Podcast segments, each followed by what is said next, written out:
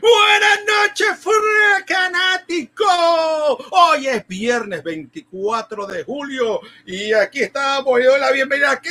a otro programa de Fracatanga. Ah, donde hablamos de cómics, de cine, ay, de todo un poco, porque aquí esto es un fracatán de cosas que siempre tenemos pendiente para ustedes, para que se lo disfruten, se lo gocen y demás. Yo soy Carlos Alberto López y estamos en vivo, en vivo, en directo el caso mío desde Atorrey, el control central está en Guaynabo y tenemos invitados desde Nueva York que, van a estar también conectados es el otro estudio y también tenemos por ahí, creo que creo que es Aturce, eh, tengo que averiguar eh, dónde está escondido Juan Lapey, pero esto va a ser un programa increíble, lo siempre estamos ahora en Facebook y al mismo tiempo en YouTube al unísono, es decir, al mismo tiempo usted no puede ver un lado o el otro donde más le guste y donde más le plazca, de donde le salga del forro del ojo, por si acaso. Pues este, también nos pueden escuchar en la versión de audio, eh, gracias a Anchor FM en su podcast favorito, o sea, en su sistema de podcast, si a usted le gusta es, yo qué sé, Google, eh, Apple Podcast, Spotify, lo que sea, usted nos busca y vamos a estar nosotros, va a estar fracatando. Así que no tiene excusa, no tiene excusa para vernos o, oírnos, o sea, oírnos, ¿no? Así, no es oírnos. Después les cuento el cuento del chiste de peras y guitos, eso es otra historia. Pero bueno, así que eh, la gente a veces menosprecia los cómics, ah, que es esa cosa de muchachitos, eso de que lo hace son gente que no, eh, no, no vayan allá ni escritores, ni, ni, ni, a pintores de verdad. Pues miren, este caballero que está detrás de mí, eh, ¿lo, lo, reconocen? Eh, tú, me estás, tú, me estás chequeando tanto, papá. Espera, tranquilo, tranquilo. Dice, que estás maquinando para pintarme. Pues mire, ese nada más y nada menos quién es. Ah, Pablito, Pablito Picasso, Pablo Picasso claro, ya está difunto, pero Pablo Picasso, ahí donde usted lo ve, muy famoso, un artista muy famoso del cubismo, ¿no? ¿Se acuerda del cubismo? No que hacía el Rubik's Cube, no por si acaso, la gente moderna, especialmente los que no han estudiado mucho y los jovencitos no saben qué es el cubismo, pero bueno, es un movimiento artístico que este señor, mire, uno de los precursores de ese movimiento, y él, aunque ahí donde usted lo ven, se inspiraba en qué? En, las mujeres en los eventos, sí, pero pero nada más y nada menos que en las tirillas cómicas, es decir, en los cómics. Ahí él vería, él le encantaba en los periódicos, era, era, era pero mira, un amante de ver los, los cómics y demás. Y para ahí, ahí pintaba sus famosos cuadros. No, es que pintaba encima el cómic, no, que se inspiraba, ¿no? Y cogía la idea. Dice que la, la agencia de noticias F eh, informó que el Museo de Picasso en París, Monsieur, Madame, Mademoiselle, eh, bueno, reabrió luego de cuatro meses, ya saben, lo que le pasa a todos lados, por gracias a la pandemia todo está cerrado, eh, y abrió una exposición que está titulada, digan esto, Picasso y el cómic. Ahí ven a una bella espalda, pero ese no, ese no es el, eh, quítese, señorita, quítese del medio, es realmente lo que está al fondo. En la misma explora los uno de los aspectos más desconocidos de la obra del pintor. Ajá. Y es que él se alimentaba, eh, se alimentaba su musa, ¿no? La musa que es la, la, que te da la inspiración para hacer las cosas, con caricaturas, ilustraciones y viñetas satíricas que leía de manera frenética. Ese no era que, no era que era casual, no, el tipo, ah, era, hay menos nuevos cómics. O sea, ese yo creo que el primero que estaba en el kiosquito revista, verá, eh, eh, plaît, les comics, pues, recuerden que Pablo Picasso, pues, eh, en, la época cuando estaba Francisco Franco, él no era muy amigo de él y se tuvo que ir a, huir para Francia. Y él por muchos años vivió en Francia y, usted su atelier allá y demás. Pero bueno, ahí donde ustedes lo ven, este, eh, Jonah, Johan comisionado o el comisario de la exhibición, explicó que aunque Picasso nunca publicó cómics, este incorporó los códigos y simbolismo de, de los cómics en sus obras, así como lo ven, sí. Pablo Picasso hacía cómic a su estilo, ¿no?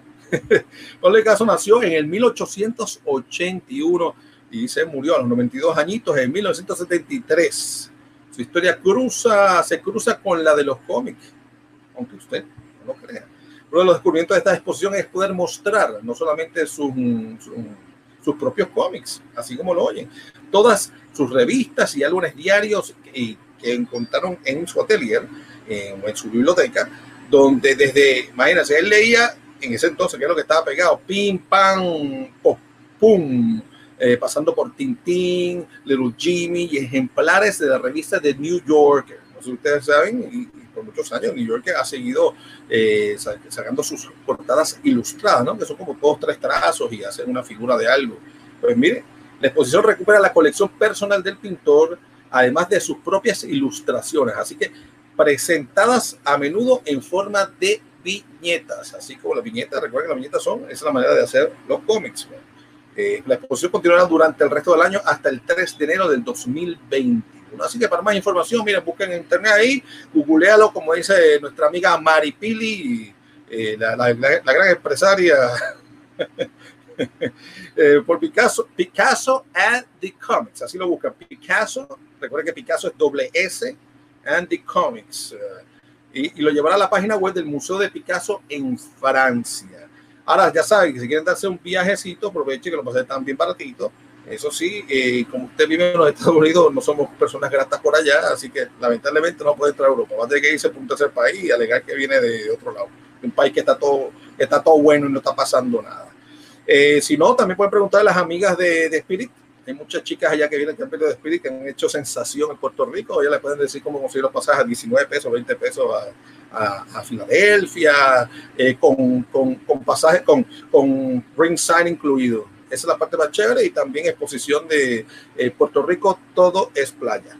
Bueno, aquí no dice que todo es playa, bueno, pues las Américas playa. Y había antes ahí estaba Plaza Acuática, para que, la, capaz que ellas cogieron un brochure, un, ya fueron a Plaza Acuática, pasa que ya no estaba. Pues siguieron, se fueron de shopping. es un poquito de humor para toda la gente que está horrorizada por ahí con, con nuestros nuevos tipos de visitantes. Bueno, amigos fanáticos, esta semana varias películas uh, de Batman cumplen aniversario. Y vamos a aprovechar para hacer un recorrido, así como lo oyen, un recorrido eh, por, uh, por todas esas uh, la, todas las adaptaciones del Caballero Oscuro, así en la pantalla grande, comenzando por la serie del 1943. O sea que esto va a estar divertido, que es lo que vamos a estar viendo con este señor, y no solamente eh, para eso nos van a acompañar dos fracanáticos entregados a Batman desde, bueno, desde Nueva York, va a estar hablando Ángel Fuentes y editor de Pánico Press. Y desde Carolina, Puerto Rico, Juan Lapey, eh, de, editor de DG Comics. Así que ellos van a estar analizando esta serie de películas. Aquí pueden ver varias, varias versiones del Caballero eh, Enmascarado, que está aquí atrás de mí. Favorito mío, yo prefiero, a mí me encanta Batman. Me gusta más Batman que Superman. Superman eh, está chévere. Mí siempre fue Batman. Este, para ellos no Por eso no todo, no es, pero eso no es todo. Ángel nos va a presentar una exclusiva, las portadas del los nuevos cómics de Gun Breed, así como lo oyen Gun Breed, eh, no se los pierdan. Y desde Mayagüez, Gilberto reseña los cinco cómics más vendidos en la tienda del Capitán Granuja. Eres un granuja. Este, que casualmente eh, casi todos son de quién? Ay, que está aquí, que está allá, Batman. Así que nadie se vaya. ¿Por qué? ¿Por qué? Porque Fracatangana, ¡Uya! Comenzó.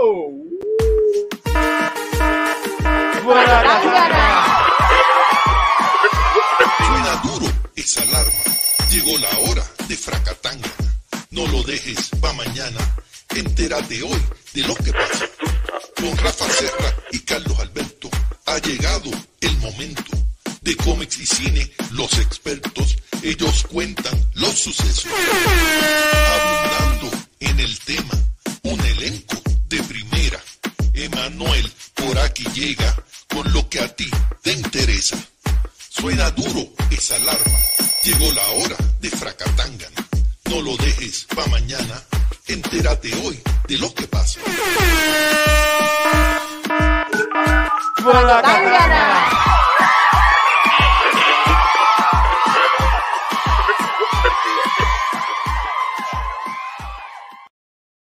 Gracias, DJ Chinoco, por esa introducción, como siempre, y gracias por la cámara que me está prestando. Es cortesía de DJ Chinoco. Pues bueno, amigos fracanáticos, hace dos añitos, mira, el tiempo vuela.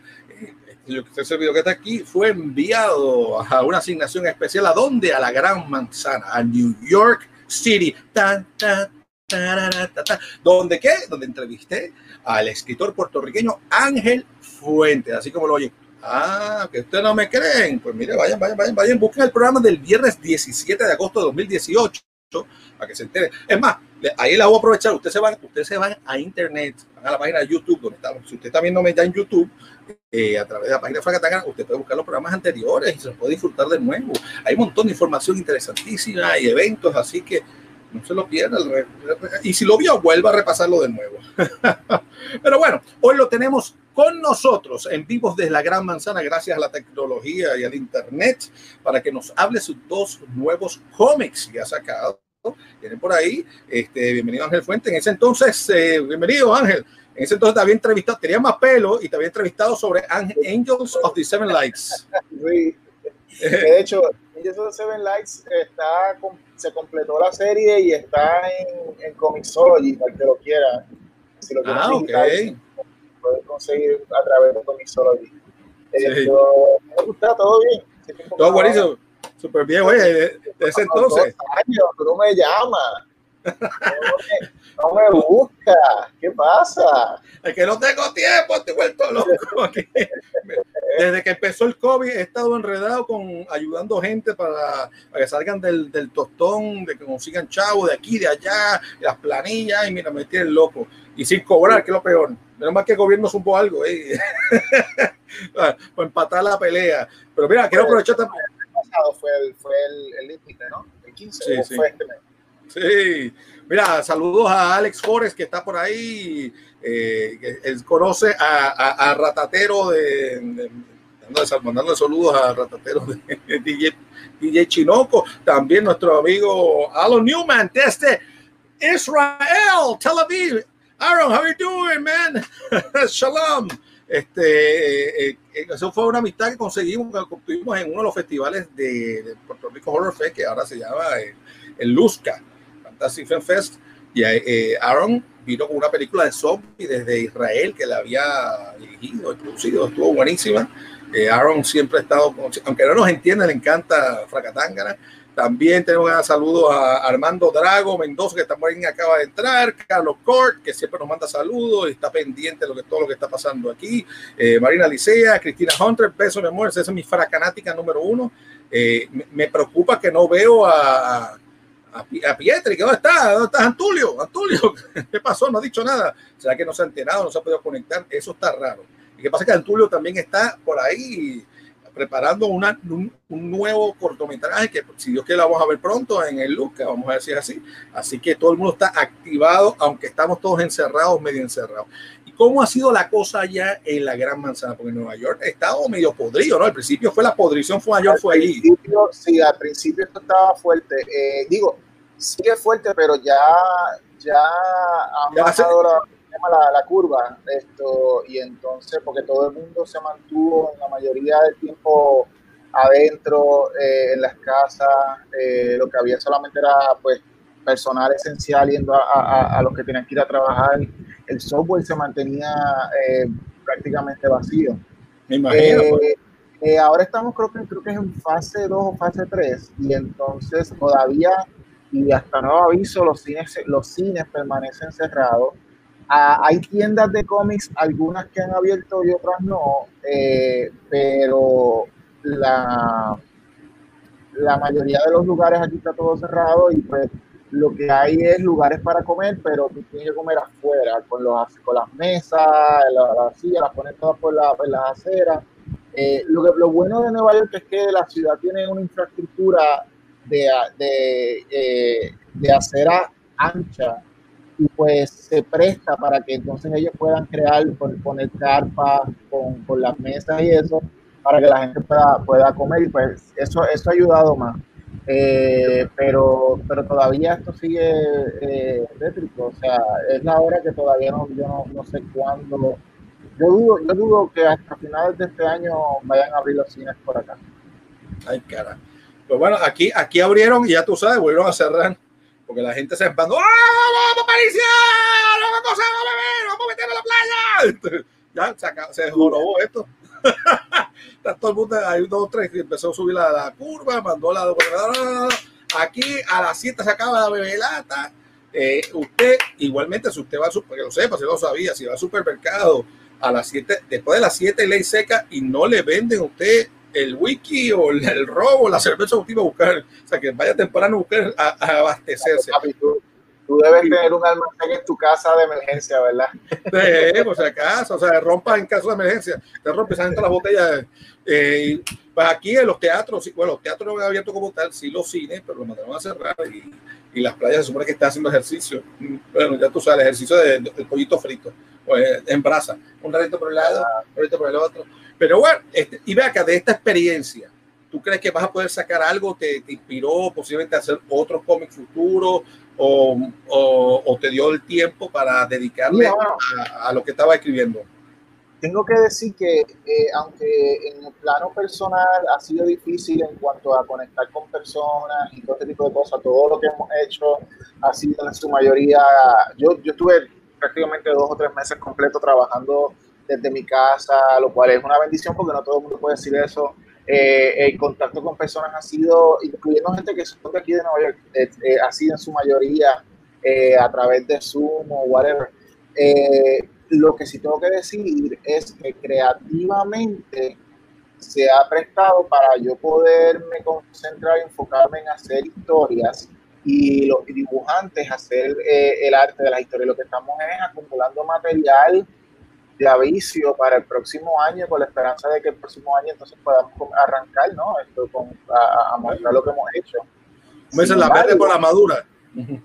Sí, sí. Sin embargo, uno de los trabajos que, que, que eh, logramos hacer, y no solo hicimos uno, hicimos dos libros, eh, es Gombrich. Esto, pues esto lo hicimos, lo, lo comenzamos a principios de año y se completó todos los primeros meses de la, de, la, durante la pandemia y entonces eh, ahora obviamente pues estamos eh, eh, explorando una fecha oficial para el estreno y hasta ahora la fecha que tenemos va eh, pendiente de eh, a, a como vaya manga criolla que, que Juan Lapey lo tiene anunciado para el 15 de noviembre yo he atado Gombrich, el estreno del cómic físico a esa, a, a, esa fecha, pero entonces digital lo vamos a tener disponible en noviembre y pues obviamente que la gente pueda pedirlos online a través de, de nuestra tienda que vamos a tener de Shopify.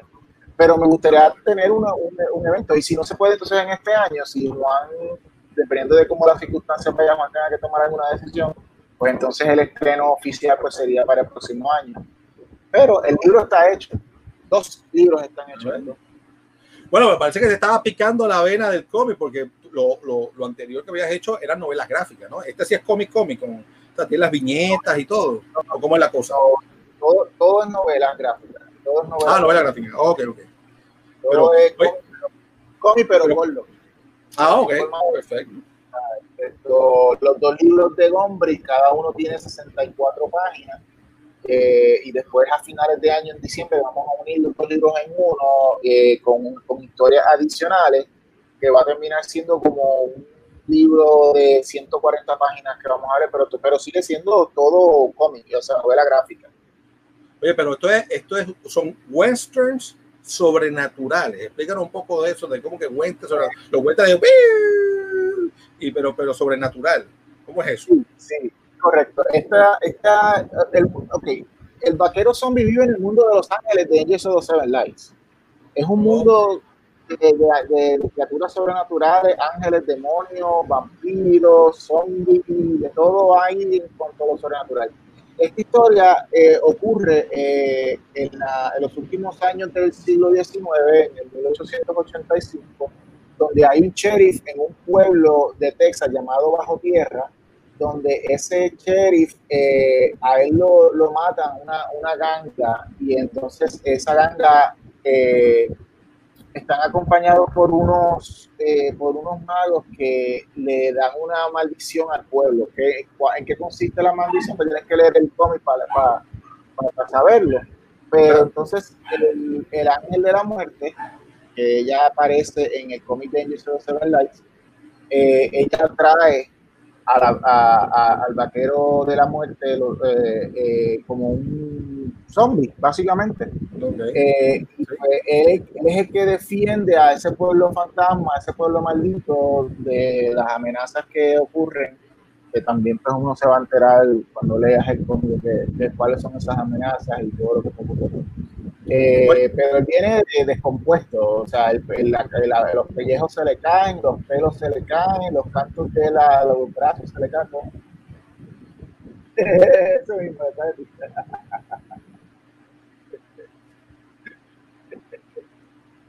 ponte máscara, ponte máscara, ponte máscara, protégete de Oye, eh, pero el, el, primer issue como tal de Gumbree salió en 1998, o sea, ha llovido un montón, pero ahora regresa con dos nuevas ediciones. Eh, sí, eh, ese, esa es una versión original que yo creé hace años. Esto, el cómic original fue en ese año con un artista llamado Ian Harris Rodríguez eh, y era una historia corta de 16 páginas y lo publicamos y, fue algo eh, que se hizo localmente. Luego, en el 2004-2005, con Joey Rodríguez hice otra versión del libro que, se, eh, que también eran como 16 páginas. Y luego en el 2008, con el artista AC Osorio, hice otra versión. So, Gombrich, eh, es un cómic que, que, no acaba de morirse, es como que vuelve y vuelve y vuelve, es como eh, igual de zombie que el, vaquero. Y, entonces esta es, la, última interacción que tenemos del, del. Ya yo, estoy ya yo me acostumbré, ya yo sé que él va a volver otra vez. So, eh, lo que estoy entonces aquí es trayendo distintos artistas. Estas versiones que van a, que, vamos a traer ahora son con, eh, es una antología de historias, ambos, ambos libros, una antología, son antologías de historias cortas con distintos artistas. Eh, y pues todas son aventuras en ese, en ese pueblo fantasma. Ah, cara. Bueno, el primero que, traes ahora es Concrete, Rattle and Hellfire. Eh, ¿Cuántas historias incluye este primer, digamos, este bloque de, de Concrete? El, el, en realidad el primer libro es Ghost Town Resurrected Ghost Town Resurrected tiene seis historias, incluyendo la historia de origen de, del vaquero. Ah, lo que ocurre, cómo es que él se convierte en, en vaquero zombie, todo, todo ocurre en Ghost Town Resurrected y luego ocurren varias historias separadas dentro de son. Este tiene seis historias. Entonces, Ryan Hellfire son más historias todavía eh, que le ocurren a él en un periodo. Si unes los dos libros, vas a ver que hay una interacción entre las historias porque están, marcadas por año. So, cuando empieza cada historia, te dice 1880 y tanto, y ahí empieza la historia. 1890 y pico, y ahí empieza la historia. Entonces tú conectas cronológicamente cómo fue que, cuándo fue que ocurrieron estas historias, estas aventuras allá. este, oye, por ahí están vacilando, Ale Fore dice, vamos allá, que 15 pesos, vamos a ver por ahí. Eh, dice que, que dice que, que prepárate que vas a tener que pagar, que lo vas a tener que vender tú por ahí, que te va a tocar venderlo. y entonces dice, dice que con el, Alex con su sexiness vende lo que sea. Oye, le, están tirando uno a Alex. Eso se lo dijo Armando Drago a Alex, que, que con la sexiness de Alex, de Alex, Forrest. Alex, es el capitán carisma. Ese es su superpoder. él dice que es sexy para el mundo. pero, ah, pero Aro Pierce, ah, hay que, hay que darle gasolina, caballero. Donativos de cerveza, no importa la marca, lo importante es que, que, que, sean, que estén bebibles y estén bien fritas. cuando Alex me vende los libros, me llega, yo digo, eh, Ángel, te vendí tanto, te vendí tanto, y cuando me llega, me lleva como que obviamente se lleva una comisión, pero cuando me manda los chavos, está tan ajumado, porque ya se lo gastó en, ya lo vende y se lo en birra, o sea, completo. O sea, ya. Eh, yo digo, mira, Ale, ahórrate el paso y ve una, una conversación y dice, te intercambiamos el cómic por cerveza, para que te ahorres el paso, para que te ahorres el paso de comprar, la, eh, de comprar el licor. Yo, yo creo que te sale más, a ti te sale, te va a hacer mejor negocio. Tú estar velando los especiales de cerveza o lo que le guste beber a él, lo compras en especial y se lo claro, y se lo das al precio que normalmente vale la cerveza, ¿sabes? Si, si, está, si es que sea 10 pesos el six pack, pues ya tú sabes, si lo pusiste en 8 pesos, ahí te está ganando 2 pesos tú cada vez que tienes varios six pack guardados, se lo das, todo aquí tienes 10, 10. A Ale, a Ale, se le pagan six pack. A Ale, ¿cuántos six pack? Son 5, 6, 7 six pack, vamos allá. Mira, y, y tiene, nos puede dar, nos puede dar un, un, anticipo de cómo se llaman los nombres de cada historia dentro de cada, de cada edición sí. de, de Ok, eh, ok, la primera historia, que es la historia de origen, pues tiene el mismo nombre del título del, del cómic, Ghost Town Resurrected. Porque oh, es la resurrección del pueblo, luego de que, de que son asesinados la gente y de que ocurre la tragedia y que él vuelve de la muerte. Eh, luego viene eh, una historia llamada Night of the Breaker Boys, que relata pues eh, eh, en el siglo, estos pueblos del oeste usualmente eran pueblos mineros porque eran gente que claro. estaban buscando oro. Y entonces, pues, correcto, y mucho, mucho de lo que hacían era que llevaban, eh, cuando había niños, los, a los niños los ponían a trabajar en las minas. Entonces, pues hay una historia corta de que, eh, que trata de estos niños que trabajan en las minas, de que también traídos después de la, de la muerte, se convierten como que unos tipos de, de, monstruos medio raros. Eh, eh, y ese pues es esa historia. Eh, tengo eh, una que se llama Wago, que es él en una persecución de, de, estos carros arados por caballos. Pues él está en su caballo zombie, porque tiene un caballo zombie, persiguiendo ese, esa, esa carroza. ahí tengo también una que se llama eh, a Full House of Gods, y es eh, una, básicamente una convención de distintos dioses que vienen a la, a la, al pueblo fantasma porque se están disputando la tierra y la manera de ganar la tierra es a través de un juego de naipes y el vaquero para salvar a la gente tiene que meterse a jugar eh, póker con, con, esos. Exacto. That's el primer libro. Hay, hay, hay un montón de historias. O sea, esto, Garden Hellfire, por ejemplo, que es el segundo libro, tiene eh, eh, historias de, de, cazadores de monstruos que van al pueblo a cazar al vaquero y, y cómo él lo resiste.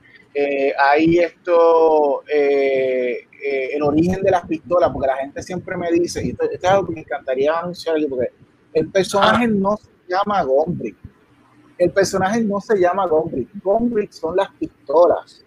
Ah, okay.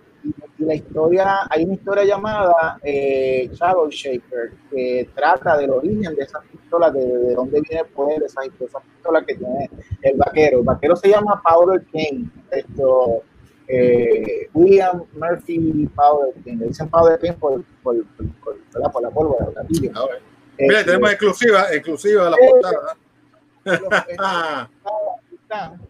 ok, eh, esa roja y, es, y, esa blanca, esas son las portadas de Rather Than Hellfire. La portada blanca es la, es la, es la, la, exclusiva Black and White. El artista es Luis eh, S. Ramos. Entonces, eh, las dos portadas del lado, eh, Gombi Ghost Resurrected, la que es verde y la que parece un póster de película de vaquero, esas sí. son de Ghost of La que, la, el póster de vaquero, ese, sí. ese es, esa sería la portada especial de ese cómic. El artista de esas portadas es Nahuel SB. Eh, y Nahuel es un artista de Argentina. Yo iba a decir, Esto, un nombre así como indígena o, o místico. No, no, son las ah, Nahuel, bueno, sí, yo nunca había escuchado ese nombre, pero, eh, pero ambos, eh, tremendo. Luis, Luis es de Puerto Rico y él vive en Connecticut y okay. entonces Nahuel está ahora en, en, en, en, eh, esto, en Argentina. Eh, pero tenemos, tenemos chorrete de artistas. De Puerto Rico tenemos Ajá, eh, AC Osorio y Don Falcón. Y Don Falcón es la, la socia mía en, en, en, en Yo Live y Violet Design. Esto que tuviste el arte hace dos años, yo estoy seguro que te acuerdas.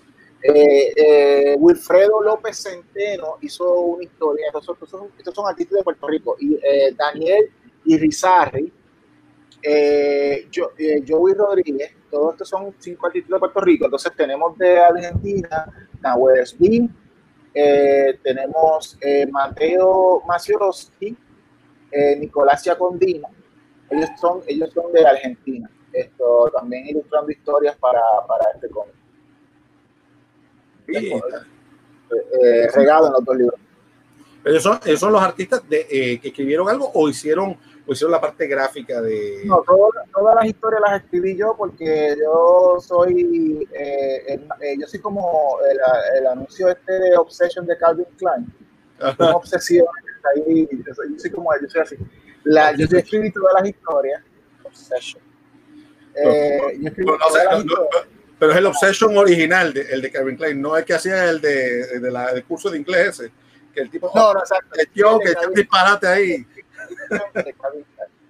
Y entonces esto, eh, pero todos los nombres que mencioné son, son los artistas. Yo escribí todos los libretos, entonces los artistas hicieron. Entonces la editora eh, eh, es Amy Jocelyn. Ella editó todas mis, historias eh, antes de yo pasar solo a los artistas. Mira, pues Y, perdona, el, Sí. el que hace la letra importante, Carlos Mangual.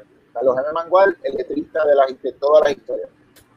ah, güey, sí, sí, no te peguen. entonces, No, es que no se puede leer, tú no puedes leer, si no hay letra no se puede leer.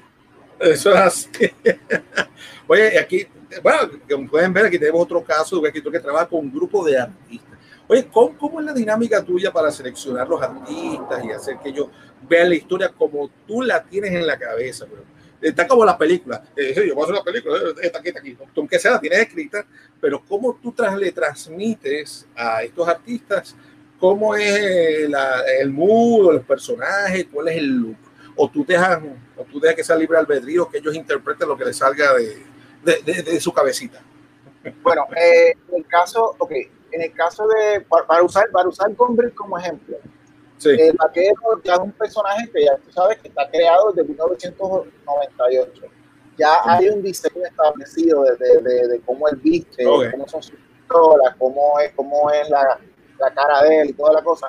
Y entonces, pues, yo lo que hago es que ah, una vez eh, hago el contacto con el artista y, y acordamos el trabajo, el artista recibe un libreto mío que está detallado por paneles. Yo cada Ok. panel lo, cada panel lo describo, página 1, panel 1, Ah, esto es lo que ocurre y este es el diálogo. Panel, panel 2, esto es lo que ocurre y este es el diálogo. Y voy panel por panel escribiendo en ese libreto y entonces le doy referencias visuales de lo que es el personaje, otros personajes que, que, que son recurrentes, porque yo tengo, pues, hay un personaje que le llaman eh, Booger Brothers, que son dos hermanos gemelos eh, que tenían un problema nasal, siempre están mocosos. Entonces, Ah, eh, cuando, No que, cuando hablan, que hablan así medio extraño. Es, es- es es que, la cosa. es que le baja la cosa. y cuando y el problema es que cuando vuelven de la muerte vuelven pegados y entonces pues es un zombie gigantesco de dos cabezas Esto, pues, Ay, eh, no. ya, hay un, ya hay un diseño de ese personaje ya hay un diseño de cómo hacerlo entonces pues yo lo que hago es que yo le paso todas estas referencias a los artistas y entonces los artistas lo que hacen es que crean un lo que le llaman el thumbnail sketch que es como que una versión eh, sencilla a lápiz a trazo de cómo quedaría el dibujo, pero no está detallado. Yo lo veo, yo analizo si va eh, en cuanto a, a historia, si es lo que estoy buscando, si digo, no, mira, muéveme este personaje para el lado porque necesito que la historia vaya de esta manera, whatever. Y una vez esté eso aprobado, entonces es que el artista mete todo el detalle completo, le pone las tintas, eh, los grises o lo que quiera que vaya a hacer, si es color, pues color. Y pues eh, es la manera más fácil de trabajarlo porque así se evita lo que se está tratando de evitar es que ellos hagan el trabajo deta- detallado para entonces después yo ir a, a- a decirle, no, tienes que cambiar esto, tienes que, no. evitar eso, que desde un principio se entienda ya cuál es la imagen para que entonces ellos lo puedan trabajar después detallado. Oye, eso, eso, eso suena, suena sencillo, pero suena sencillo, es un montón de trabajo entre que ellos vayan No, para acá, para allá, tú de escribir por cuadro, piñeta por piñeta. Mira, eso es un trabajo. ¿Cuánto tiempo te tomó hacer esto? O sea, montar esto, esta, estas dos historias. La parte de la escritura, el, el dibujo, la, la impresión. Dos años, un año. Los libretos, no, no, eh, Gombri, Gombri, eso es una, como te dije, es una, esto es una, una rareza de la, de, de la pandemia que crea una, una eh, ha creado bien la disponibilidad en tiempo y también a los artistas para poder ser más rápido en el pro- o, o dedicarle más tiempo. Porque el problema es que no es que no es que se tarde uno en hacerlo es que uno tiene su trabajo de por el día. Entonces pues uno tiene que hacer esto entre tiempo en tiempo pero una vez uno está eh, eh, todo el tiempo eh, pues en la computadora, whatever, pues entonces uno se dedica a en el caso de ellos a dibujar o lo que sea. el proceso de hacer estos libros de Gombrick, yo te diría que comenzó, yo, te diría que comenzó en febrero. Okay. ya para abril teníamos los, los dos libros. Y estaba hablando de 64 páginas, 64 páginas, ¿no? 64, 64. Eso es así yo, te, diría, entre, entre, abril y mayo ya teníamos el libro eh, completo. o sea, marzo, abril, mayo, como tres meses. Ponle, ponle uno más, ponle cuatro meses. Cuatro meses. O sea, que o sea, que si no hubiese pandemia, hubiera sido como ocho meses o un año. Probablemente, probablemente. Imagínate. Eh, eh, porque es que la realidad es que nosotros no tenemos, eh, no tenemos eh, funding, no tenemos esto eh, dinero para poder simplemente invertir en, en, el proceso de trabajo y decirle al artista, no hagas más nada con tu vida nada más que dibujar, toma, te pago los chavos. O yo mismo, yo, necesito, necesito, conseguir dinero, yo tengo que pagar la renta y todas las cosas, yo tengo que trabajar. Entonces, pues, el tiempo que uno le dedica, noche, fines de semana, whatever, esto, y pues se ha convertido entonces más en un periodo de, eh, este periodo de pandemia se ha convertido en un proceso más creativo. Eh, que de hecho, cuando venga Juan, que puede también, no sé si has hablado con él sobre eso, pero es un proceso que, que, hemos tenido en común él y yo, que hemos podido crear. Igual creo que Rafa me mencionó también que, que con el comité de la CIVA, que ha podido acumular eh, tiempo para poder esto, material para poder lanzar el año que viene. Oye, este, ¿está en blanco y negro o a colores la novela? Los cómics, ok, los cómics de Gombrich son, los cómics de son en blanco y negro, esto con grises. Eh, ah. Pero nosotros tenemos en Pánico Press de todo, porque eh, si te acuerdas, eh, Violet Descent es full color. Sí. Ah, Angels of es black and white. Pero entonces, eh, West Automatos, que es otro cómic que tenemos de robots, eh, ese es en full color. So, dependiendo del proyecto, eh, puede variar entre color y, y, y, blanco y negro. Y me imagino que, claro, en el proceso este de que estabas hablando de, del dibujo, si es a colores, me imagino que debe tomar un poquito más de tiempo, ¿no? Pues también los colores tienen que tener, pasar por una prueba. No me gusta el color, quiero más oscuro, más claro. Sí, con los colores, con los colores es más bien para evitar ese, ese ese dolor de cabeza, yo lo que trato siempre es de poner un colorista, ya sea el mismo artista o un colorista adicional, que yo pueda ver, que yo haya visto eh, muestras de, de sus colores y, hacemos, digamos, una muestra de, digamos, una o dos páginas, cómo quedarían pintadas y hacer cualquiera en las tonalidades de colores y todo, para que entonces en adelante se, eh, el colorista lo siga de rutina y no tenga que estar como que cada rato preguntando eh, los, todos los colores que son o whatever, sino todo ese proceso siempre es mejor hacerlo al principio, decidir todo al principio para entonces después continuar eh, eh, en cantidad de, y, esto, de, hacer, hacer, todo de, de paso, ¿sabes? no tener que estar esto parando. Lo que quieren saber los fracanáticos, el precio, el precio, para ver si, si tienen que buscar muchos chavitos o ya los tienen ya. ¿Cuánto va a costar? Sí. Hombre, ok. Eh, nosotros lo, estamos vendiendo a 10 dólares, eh, ya que son libros de 64 páginas. Para mí eso está barato. Muchas gracias. Esto son de 64 páginas. Esto lo estamos vendiendo a 10 dólares. Esto es la, el precio de venta eh, de tiendas de cómics, precio de venta en, en eh, en convenciones con Alex, específicamente con Alex en Puerto Rico y acá en Nueva York o en, otros, otras eh, convenciones que, de, Estados Unidos que Pánico Press vaya.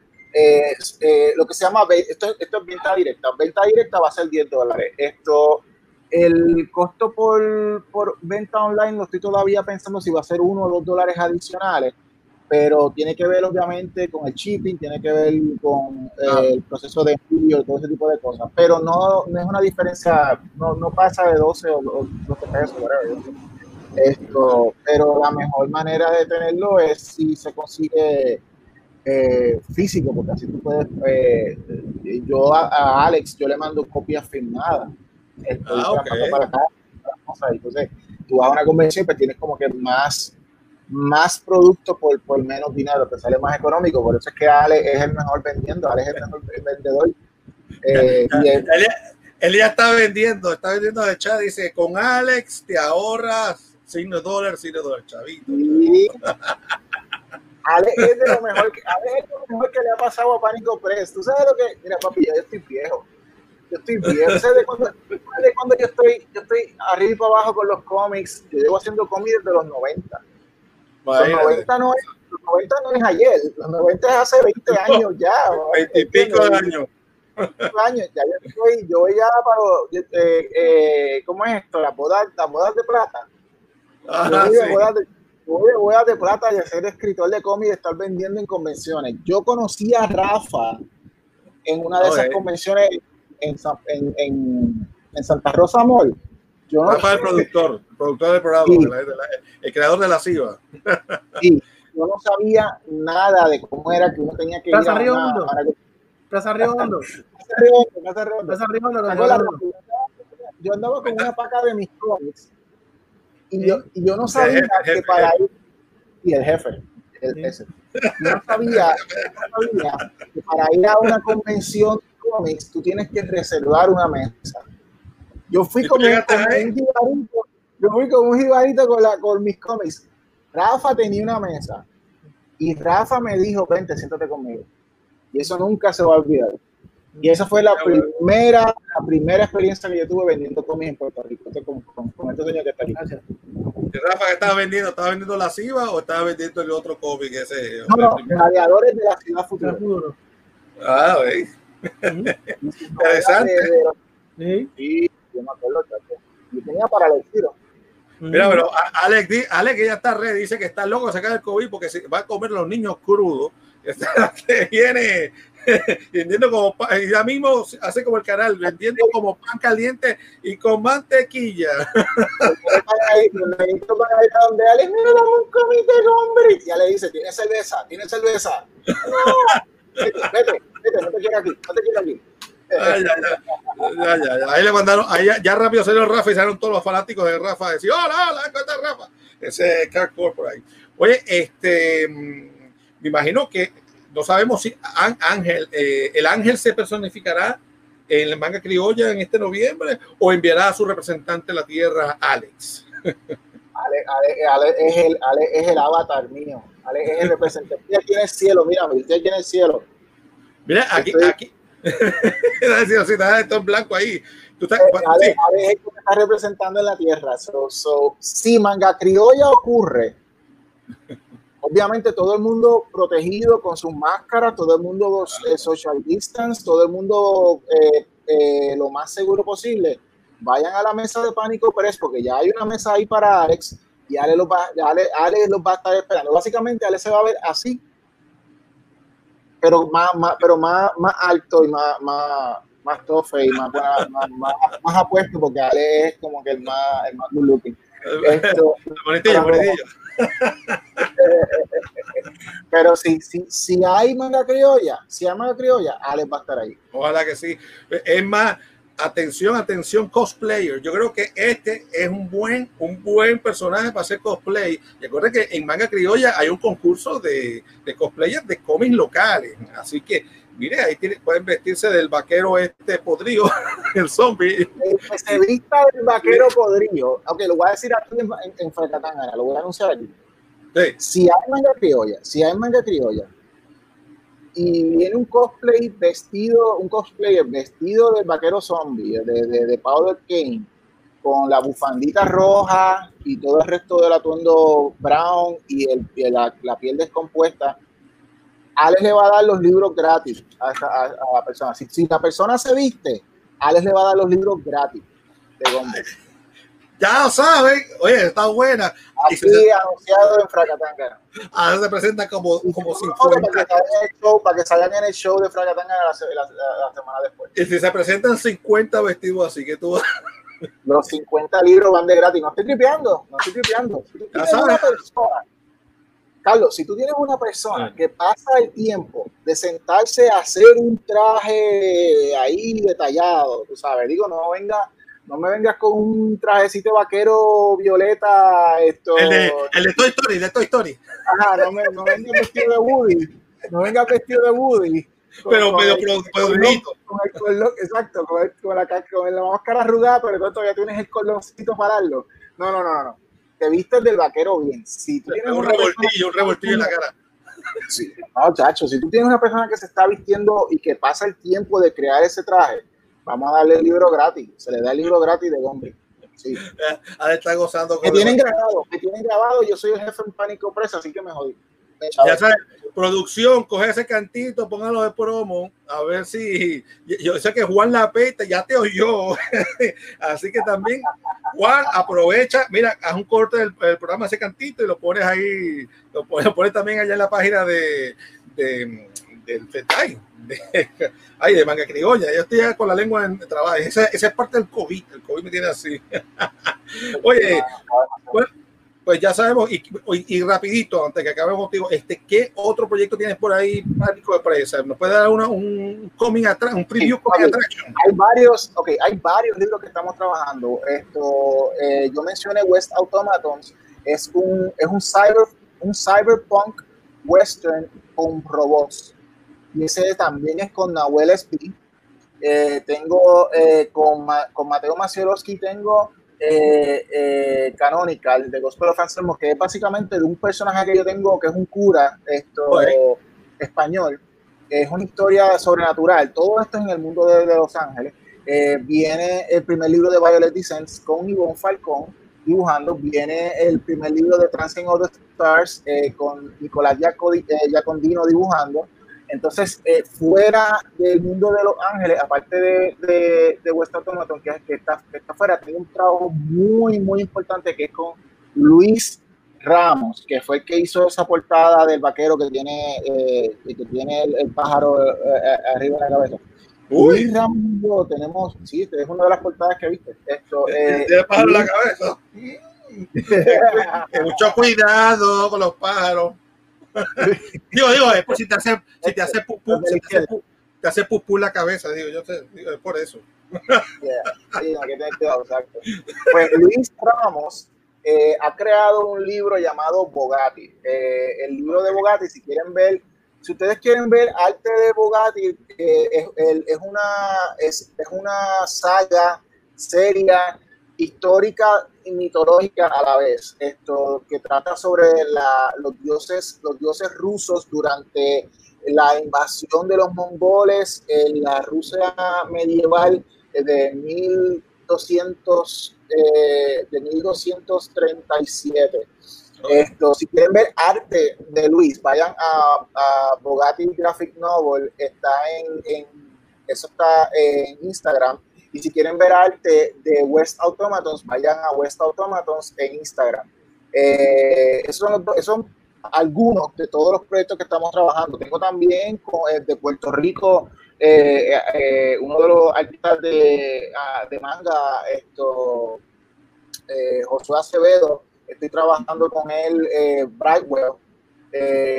Son muchos, pero muchos proyectos que, que estamos aprovechando y trabajando este año para ver si lo podemos tener para el 2021. Mira, este, ya, ya, acuérdense, aquí tenemos gente fiebrúa, ya están preguntando dónde pueden conseguir fotos, imágenes de, del cómic, para, del personaje, para empezar a prepararse para noviembre, papá, ya. Así que eh, manda el doble copia, ¿sabes? Por si acaso. Sí, hay que mandarle un bonche a Ale eh, esto, ok, son Pánico, eh, Pánico Press en Instagram. Okay. Yo voy a, hay, hay, ya hay, ahora mismo hay ya arte del vaquero, pero yo voy a poner más todavía y vamos a poner ahora todas estas portadas eh, que ya que, que, hemos estrenado aquí en este programa. Yeah. Para que ellos puedan. Mira, eh, si, ven a, si ven a la izquierda, a la derecha, el, el, que tiene el puesto tiene, tiene el, el, traje completo del vaquero desde, desde, desde, desde las botas hasta, hasta, las, hasta, hasta el sombrero. sombrero. So, sí, o sea, eh, y, y, pueden ver más detalles si quieren, si se fijan, él tiene un, una bufanda roja y todo el resto del, del, del atuendo tiene como un trench coat eh, brown, pantalones brown, tiene la, tiene la, eh, la, la correa, eh, donde, donde él pone las pistolas, las pistolas son unas pistolas Colt eh, eh, clásicas, ¿no? Esto, sombrero parece como de cuáquero, un poco de cuáquero, brujo, una cosa y una mezcla de cuáquero. Ese sombrero van a tener que mandar a hacer, porque eso está como una mezcla de sombrero vaquero con sombrero de, de cuáquero. Hay, una- hay, hay una, cada, cada artista tiene su propio, aunque sigue siendo el mismo personaje, lo cool de los artistas es que cada uno tiene como una propia interpretación de, de cómo se ven los personajes. Si van a Pánico Press en Instagram, van a ver distintas versiones de los artistas. eh, eh, de- de- es el mismo diseño, pero interpretado por artistas distintos. Oh, pues, esto, nada, o sea, esto, el pelo es blanco, obviamente, largo.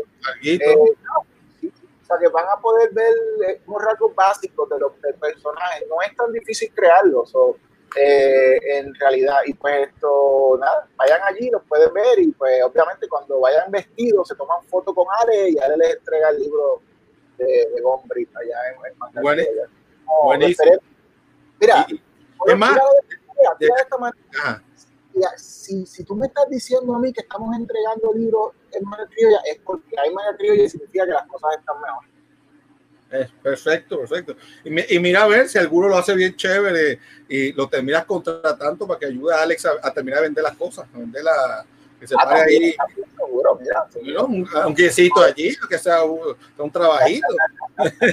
y va de gira con Alex ahí a la, a, a la, a la televisión, porque yo, yo vi, yo he visto a Alex hace su trabajo, yo lo he visto en la televisión también, viene por aquí, va por allá, él se mueve, él se mueve, ¿no? Ale, Ale es un veterano, Ale es un veterano.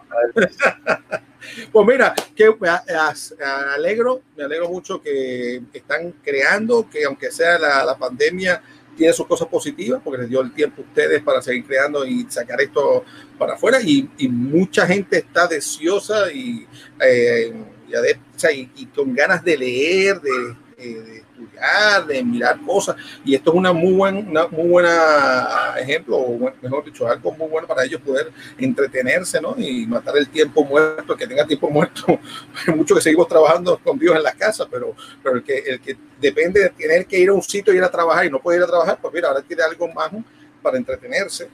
Y esperemos entonces que en Criolla nos podamos ver y, y, y vengan esos cosplayers, porque eso es, a mí me encanta ver la gente entonces, en personajes y, y ver la dedicación, el tiempo que, le, que, que toman ellos en construir, porque señor, estamos hablando que esto no existe como, o sea, tú no puedes llamar, buscar en eBay y comprar la, el traje completo, o sea, como venden cosas en Paris City, o sea, usted, usted lo tiene que crear de cero, posible. Eh, o conseguir elementos aquí allá y cambiarlos eh, o crearlos. Pero muy bueno, este, yo qui- quiero que, que no te vayas, que te quedes por allí, porque dentro de un ratito te, quiero que, que te unas a la- al grupo para que hablemos un poco sobre las películas de Batman. Papi, papi, Así papi, papi, que- mira, ya estoy, ya listo, mira. Ah, ah, ah, ah, ah, ah, no, no, no, no. Ya yo estoy listo, ya yo estoy listo. Mira, eh, lo único que voy a decir es que eh, Eh, con esto en noviembre, lo último que voy a decir es pues que ya estén pendientes en noviembre. Aparte de Mega Criolla, pues si no, eh, si va a ser online, pues lo pueden conseguir, lo van a poder conseguir a través de panicopress.com. Ya se puede, ¿no? ¿Ya? ¿O Todavía- no, no, no, no. Eh, esto va a ser- yo quiero estrenarlo en noviembre, cuando venga Mega Criolla. Ah. So, después de noviembre es que va, va a estar eh, en la página de Shopify. Y digital, aquellos que les gustan los cómics digitales, pues lo, pueden- lo, van a, lo van a poder comprar a través de Comixology. ¿ok? Ah, Esto- pero todo esto es noviembre, ¿ok? Eh, pendiente de manga criolla y, y- y el, el estreno va a estar paralelo a eso. Perfecto. Pero vamos a hacer una cosa antes que bueno, vayamos a hablar de Batman y, y el hombre enmascarado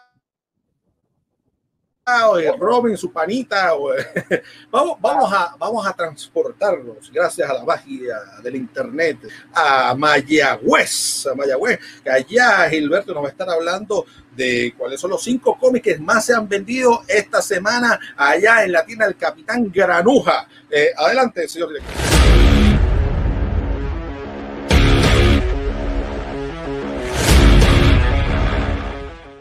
Saludos Rafa, saludos Carlos y saludos a todo el público que nos está sintonizando aquí en Fracatángana. Estamos transmitiendo en vivo y a todo color desde Capitán Granuja Comics and Games aquí en Mayagüez, al ladito del colegio de Mayagüez. Le traemos el top 5, los 5 cómics más vendidos en Capitán Granuja para la semana del 22. Ahí estamos, la semana del 22. Julio. Entonces, lo exacto. La cuestión es que estos cómics, algunos de ellos ya salieron, no salieron esta semana, salieron en semanas pasadas, pero fueron pedidos tanto y fueron tantos para el pool que, que cayeron, cayeron como que alocados en esta semana. Entonces, empezando con el 5. Ok. Este, básicamente, el 5 cayó, el Prelude to Joker War, este, Detective Comics número 1023. Básicamente aquí el Joker, em- el, el cómic empieza con el Joker resucitando al líder de los Talons. ¿Se acuerdan Corvados? La historia esa de, de, de Batman, que todo el mundo se pasa hablando de ella.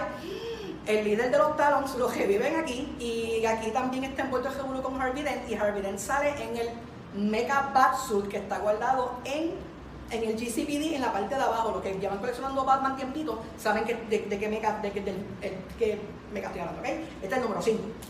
Ahora vamos para el número 4. El número 4 es el que le sigue, que sería Detective Comics 1024.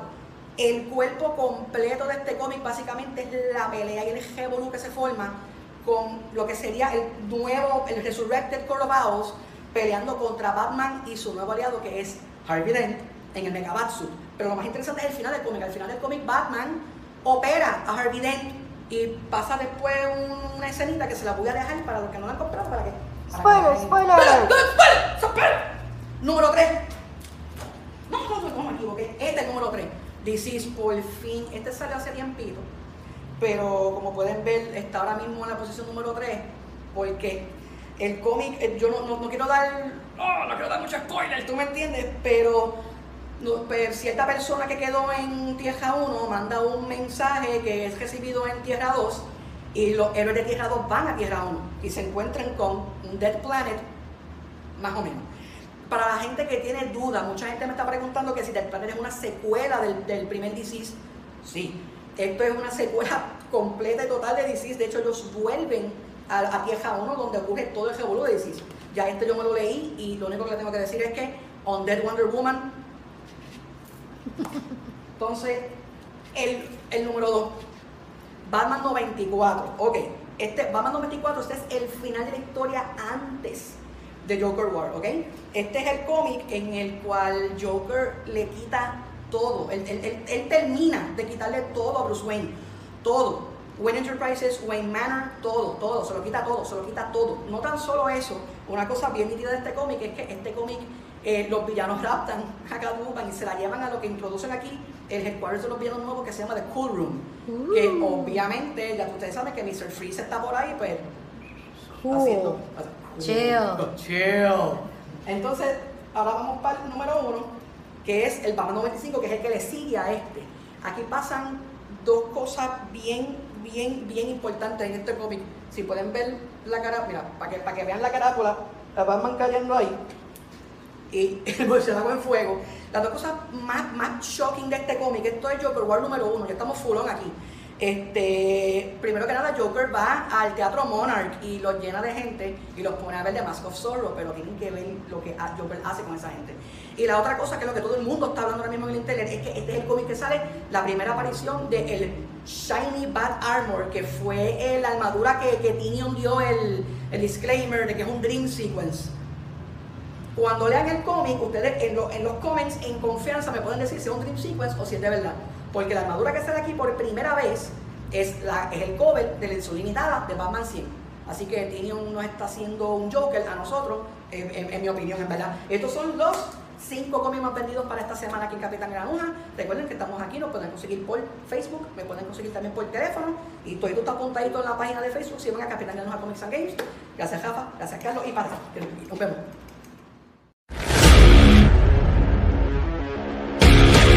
es un mes muy especial, especialmente para los que son fanáticos eh, de Batman. O sea, los fanáticos de Batman saben que eh, hay varias adaptaciones de Batman que se han hecho, unos films que he estrenado en julio.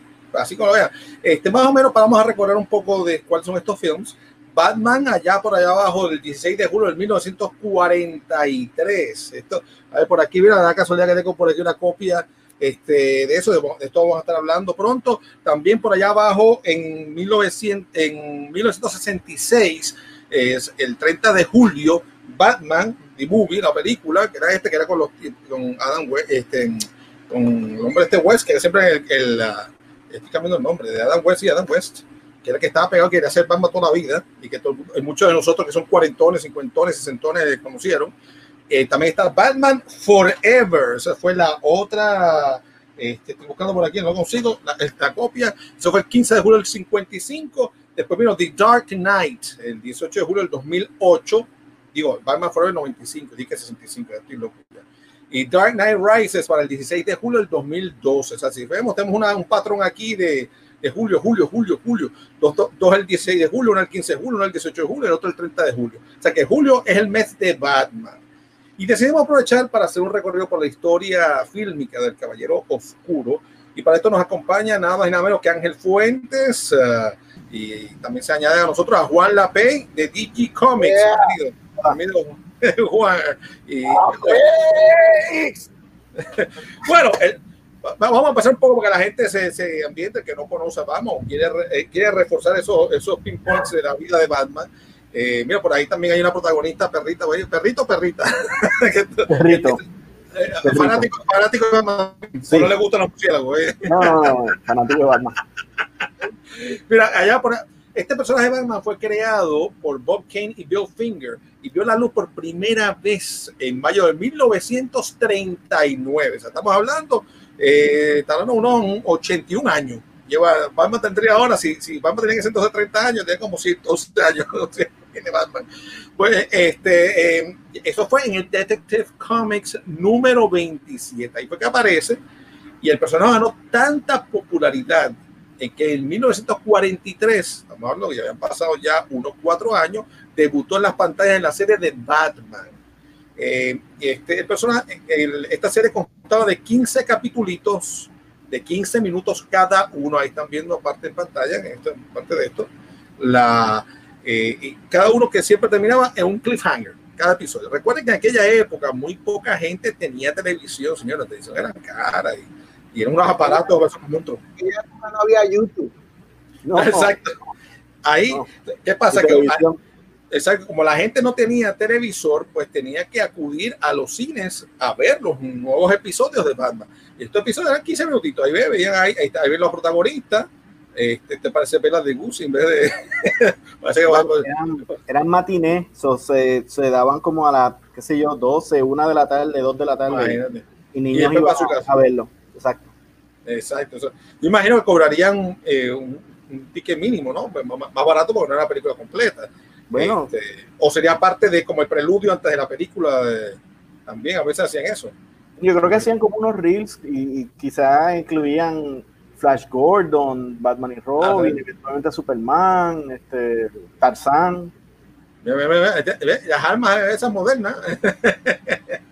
Entonces, ¿qué pasa? En esta, en esta, en esta entonces, en esta serie, como están viendo ahí en blanco y negro, Batman, que era Bruce Wayne, está interpretado por el actor Lewis Wilson y su pupilo, que era Robin, Dick Grayson, interpretado por Douglas Croft. Son agentes, aquí son unos agentes secretos reclutados por el gobierno de los Estados Unidos tras el ataque japonés de Pearl Harbor. El dúo dinámico lucha contra la mafia japonesa que opera en la ciudad gótica eh, y la novia de Bruce, que era Linda Page, interpretada por Shirley Patterson, le pide ayuda para encontrar a su tío Martin Warren, que lo, el actor lo que lo hizo fue Gu- Gus Glassmar, que fue secuestrado por el anillo después de que lo liberaron de la prisión.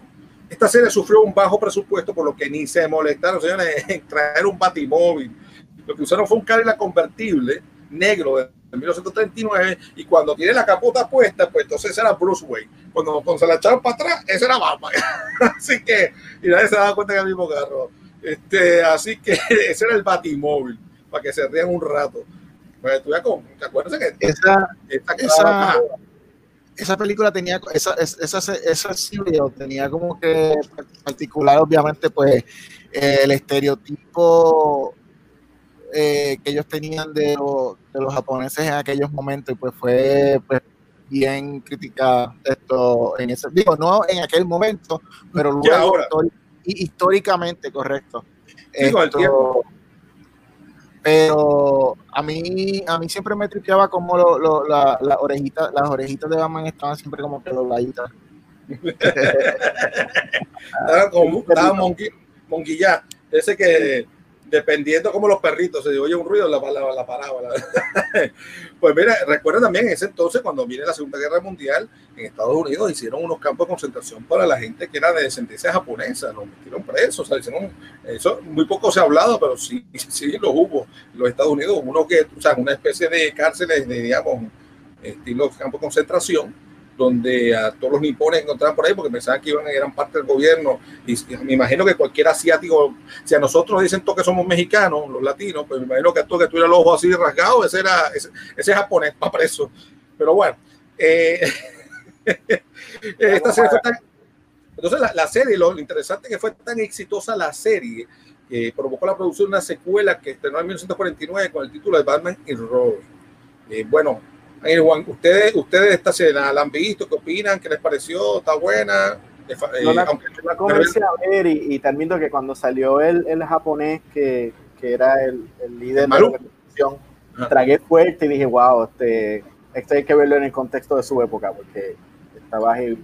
Pero fíjate, eh, encontré muy peculiar, no, no chequeé si es la misma voz, pero los episodios empiezan con una narración, con, con una, con un narrador Ok, y si tú escuchas el narrador de estos cereales, después lo escuchas en, en la serie de los 70 de Muñequito, y es casi el mismo, la, la misma cosa, eh, eh, es las mismas entonaciones y, y Batman y todas esas cosas. Y eso le encontré interesante, que, que eso quizá fue el, primero que presentó eso que ahora es tan popular del- de, la narración antes de, de empezar el, el- la serie del superhéroe como Arrow, Flash, tú sabes. Eso Y Y, y- bueno, y lo adaptaron también, y, lo- y vamos a hablar de eso también, porque la serie de Adam West también a principios de los, de los episodios y al final, eh, lo van a ver en el próximo Vaticanal, en la próxima semana. Eh, eso, eso viene parte de, de, lo- de, lo- de los siglos. De hecho, la estructura de, de los episodios de, de la serie de Batman 66, como tú dices, es un cereal. Lo único que en, en- en televisión, tú sabes, pero es, es lo mismo. o sea. sí, entonces aquí, eh, y con tú, pero aún y, aún y cuando no había presupuesto, digo, un presupuesto millonario como lo hay ahora, con, se, se, se logró el objetivo de convencer a la gente, entretenerla y, y, y sumergirla en la, en la historia, como con lo poquito que había. Es que las expectativas no eran muchas tampoco. Bueno, Sí, eso también. Bob Kane tenía expectativas. Él habla en su libro Batman and Me de las expectativas grandes hollywoodenses que él tenía con, con, con que hicieran, con que hicieran esta serie y cómo fueron matándole sus sueños poco a poco mientras le iban dando las realidades del, del bajo presupuesto y de, y, y- y- y de muchas cosas que tenían que, que censurar o cambiar o eliminar de, la, de, de las historias. Esto, él, él nunca se sintió 100% realizado hasta, hasta años después cuando empezó la serie de Adam West. Y no fue tanto por la serie de Adam West, sino por el hecho de que podía cambiar con todos los actores Sí, que la- venían en la serie. Porque Bob, Bob Kane era ese tipo de persona que le gustaba mucho cambiar con la gente famosa. Pero en el caso de los Serials, pues como que eh, para él fue una desilusión que como él envisionaba eh, que proyecto iba a ser versus como terminó siendo. Bueno, que sea.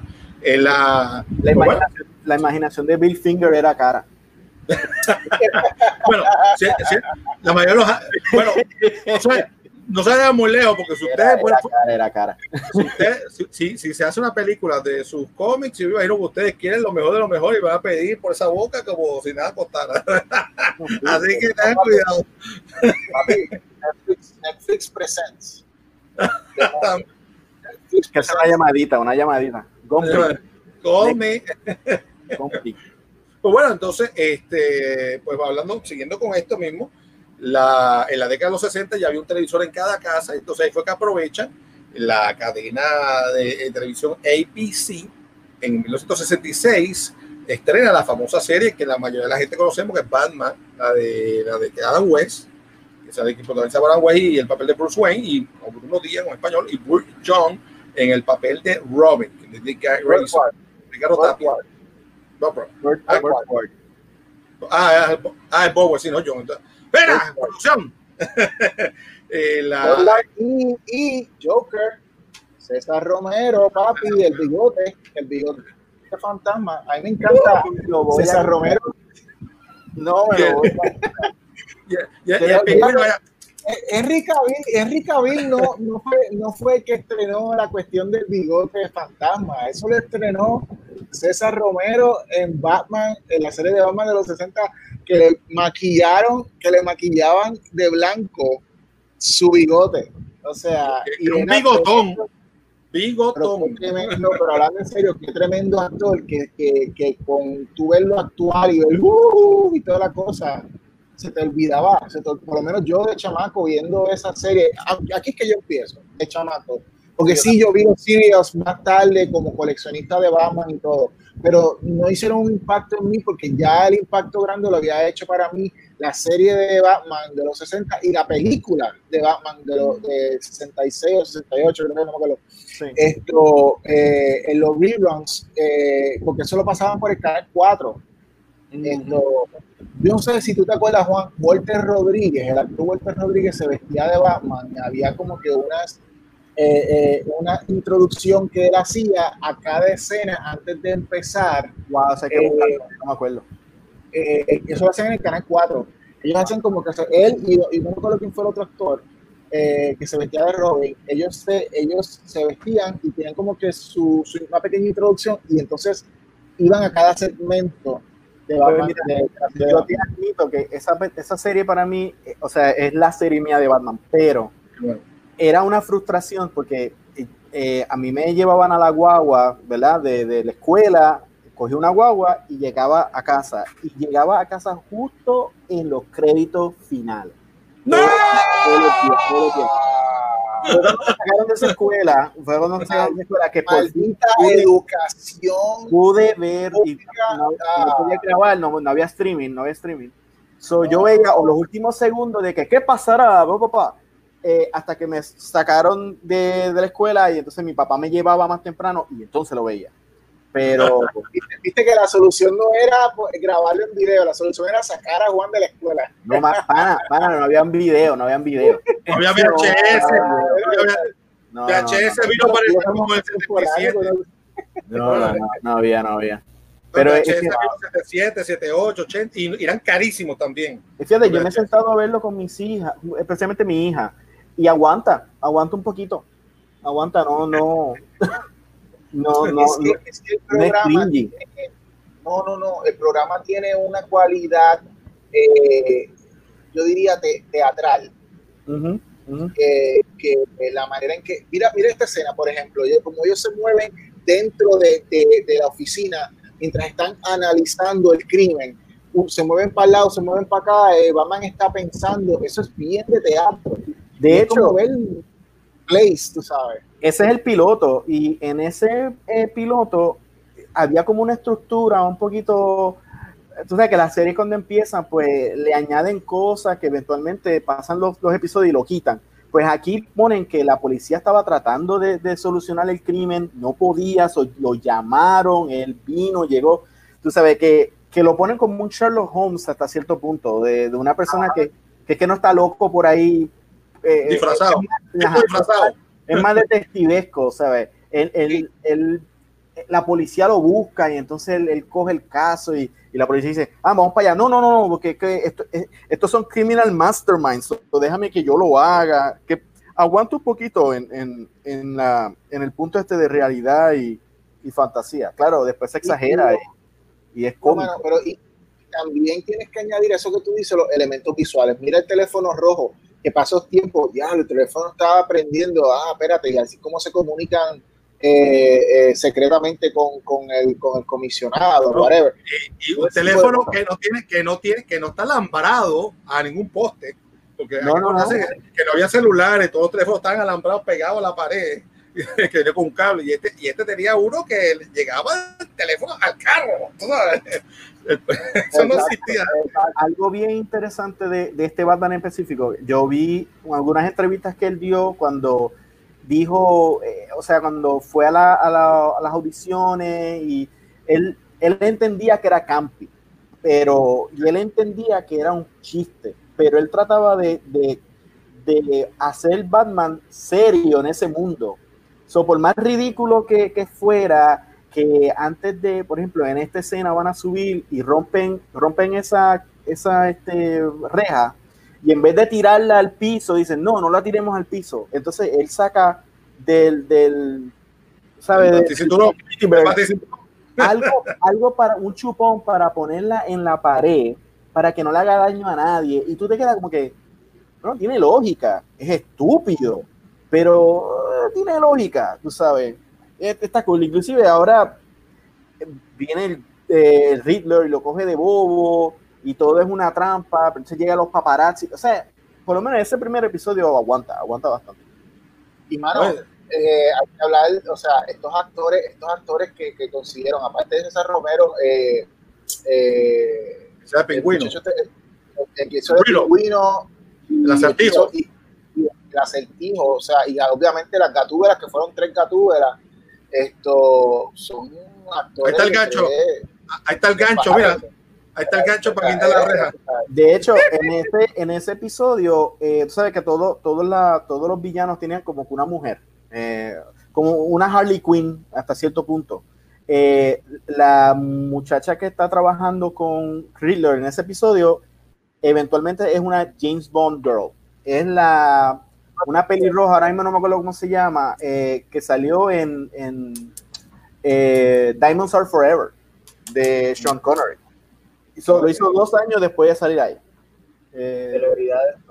sí, inclusive te tengo una trivia, tengo una trivia. Hay un episodio, no sé si es el primero del Guasón, pero hay un episodio que el Guasón sale con una máscara de, de, de payaso triste y esa fue la misma máscara que utilizó Nolan para la escena de el, del Guasón. eh, para la escena inicial del banco. Sí, es una máscara que se pone César Romero en la primera, eh, este, en la primera escena de, de su, ¿sabes? De, de- de su episodio.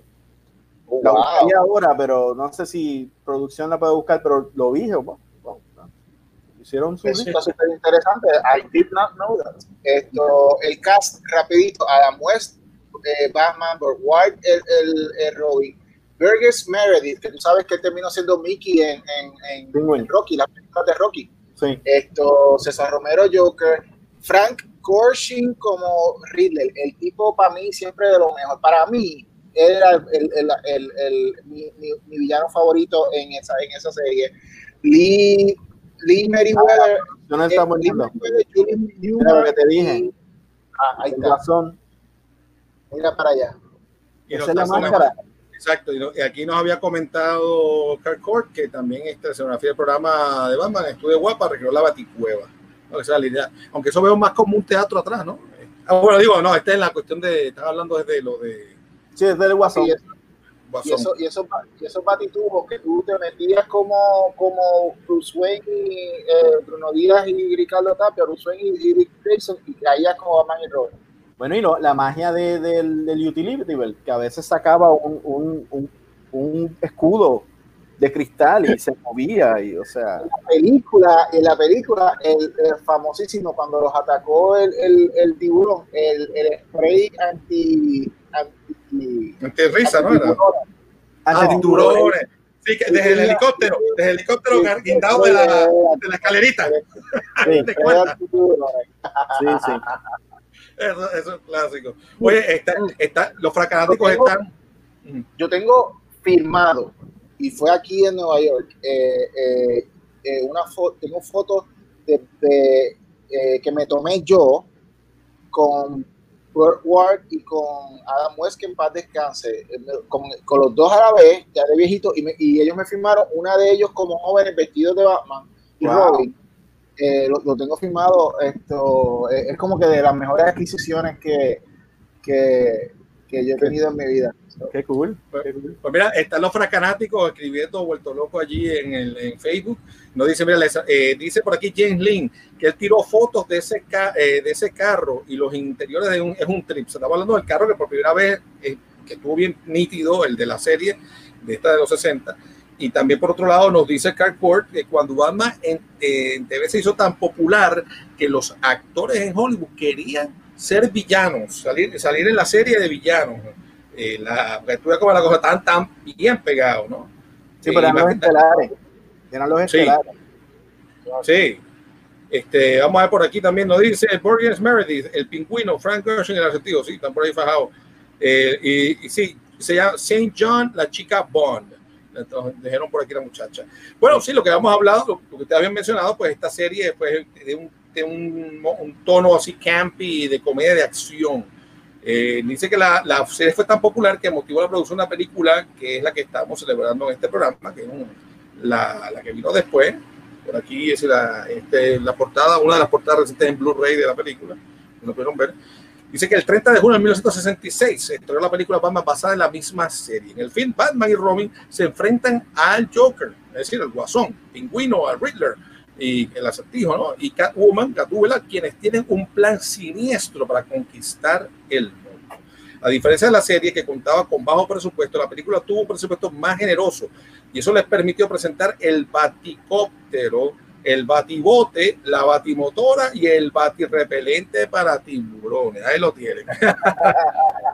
Eso- ese- ese- el, el de los tiburones era el más caro. Ese, ese le costó, le costó lo que costaron las tres cosas juntas, le costó el, el repelente. Los- todo. los villanos, en esta historia, los villanos básicamente convirtieron, creo que a los representantes de la ONU de distintos países en polvos de distintos colores. Creo que fue que los deshidrataron, una cosa así, bien raro.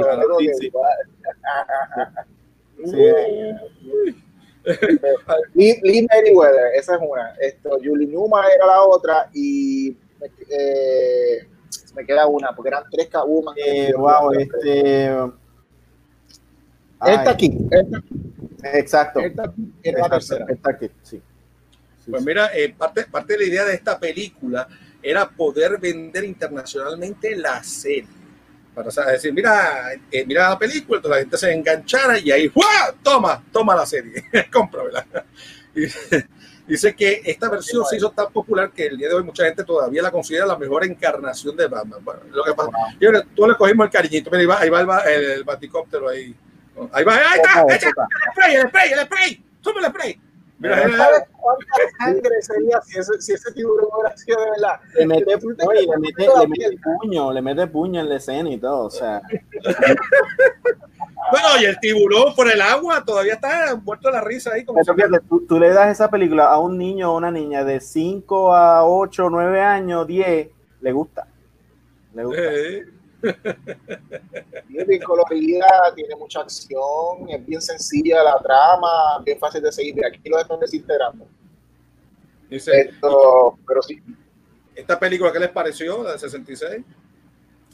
A mí me encantó porque para mí, la manera en que yo, la vi, en la manera en que yo la vi fue como una extensión de la serie que ya había empezado a ver. Claro. So, para mí fue la serie primero y fue como, esto para mí era un episodio largo. Sí, Esto, sí, para mí también. Eh, yo no le no la, yo nunca separé la película, para mí yo nunca separé la película de la serie, yo lo vi todo como un, como un todo. Entonces que, por lo menos en mi caso, yo estoy comentándole sobre la serie también porque todo está atado, ¿sabes? Esto, Y de hecho, para mí, mismo- cuando yo era chiquito, yo no me di cuenta que, que hubo un recast de, de, de. O sea, no, no me di cuenta. Chiquito. Eh, Que los gatos, lo- lo- todos los gatos son negros. no, pero se parecía. Cuando, cuando después usted llegó la tercera, pues obviamente no era igual. O sea, Ah. Está aquí, está aquí la primera mujer africanoamericana en ser Catwoman, no fue, no fue Halle Berry, No, no, fue no, no. aquí. no, no, no, exacto, exacto. Sí, sí. Esto es histórico, esto es, esto es historia a nivel de la serie de Star Trek. ¿Qué, qué Era- era esa misma época. aquí. Era la misma época, yo creo que Star Trek fue el año después, 77. Yo no me 70, acuerdo. 70 y pico, bro. No, Star No, Trek 70 estaba por no. ahí. Estaba por el mismo camino. Eh, usted, mira, ¿ustedes qué opinan de esta, de esta aseveración? Dice que algo interesante de la- era la simpleza con la que desarrollaron todos los personajes, desde Bruce Wayne hasta los cuatro supervillanos. Y nos da una película coherente y entretenida. ¿Ustedes entienden- creen que, que esta frase tiene, es, es correcta? ¿Es- ¿Aseveran que sí? Sí, sí. Bueno, bajo, para lo que, bajo lo que es eh, eh, la interpretación de ellos de Batman, que era literalmente una parodia originalmente, porque eso es una parodia. eh, la historia de esa serie, yo sé así que, que, que es que el productor, el productor de la serie de Batman estaba en un avión y, se, y estaba leyendo un cómic de Batman y dijo, esto hay que tripeárselo. Y, así como empieza la serie de Amazon, desde su principio tenía tenía una connotación de parodia. Lo que pasa es que lo que era parodia para los adultos y, lo, y hacía que los adultos se entretuvieran en las casas viéndolo y, y reírse, para los niños esto era Lord of the Rings. Esto era aventura y esto era acción y era como que, papi, porque tú te estás riendo? O sea, esto es esto es serio, Batman lo va a acribillar y, no, y hasta la semana que viene no vamos a poder saber si se va a escapar de esta trampa del pingüino. Y pues era un evento entonces familiar. Pero yo también añado que eh, visualmente, considerando la época que tiene los big needs, tienen los lo hippie, tiene, tiene el arte psicodélico, tiene todo esto. O sea, eh, si tú coges el diseño de colores y el diseño del POW y del pop, eso después tú lo ves con Andy Warhol. O sea, eventualmente, Andy Warhol mm, lo ve como una crítica un poco más seria y qué sé yo, pero va de la mano, es, es arte pop, visualmente. Dice que bueno, pues tanto la serie como la película fueron repetidas una y otra vez por más de 20 años, señores, hasta que se estrenó, hasta el estreno de Batman en 1989, protagonizada por Michael Keaton en el papel de Batman, Jack Nicholson en el papel de el Joker y dirigida por Oh, Michael Keaton. Estoy tratando de hacer la música. Michael Keaton. Captain. Y esta película se destacó eh, por dejar atrás el tomo, el tono este campi de la serie de los 60 y darle un toque más oscuro y lúgubre a Batman y a Ciudad Gótica. La película fue un éxito de taquilla y comenzó la Batmanía de los 90. Eh, ¿Qué recuerdos tienen ustedes de esta película cuando lo vieron? Ya, ya que ustedes habían experimentado ya al Batman de los 60. Bueno, yo no sé Ángel, pero yo era adolescente y, y ese fue mi verano. ¿sabes? Ese fue, sí. Yo tenía hasta, yo tenía hasta lápices y borras y, y gomitas, gomitas. Que era, que era mercancía de la serie de los 60 que trajeron para atrás con, con, con, con, con la película. Porque había, era, era, la Batmanía era tal que eh, ellos tienen que repintar y, y, y, y coger ma, eh, material viejo de, de, los juguetes, de todo, para poder, para poder vender mercancía porque se les había acabado todo. Esto... Lo único que había de Batman era lo de los superpowers. Este, que eso fueron un par de años antes y no se conseguía más nada. O sea, era de Kenner y Kenner lo está haciendo porque está haciendo cosas de Star Wars. Eh, y de repente aparece esto y yo compré los juguetes. De hecho, yo lo tengo en mi casa, te compré Batman, Joker. Pero, o sea, no pongo coleccionarle, para jugarlo, o sea, para, tú sabes.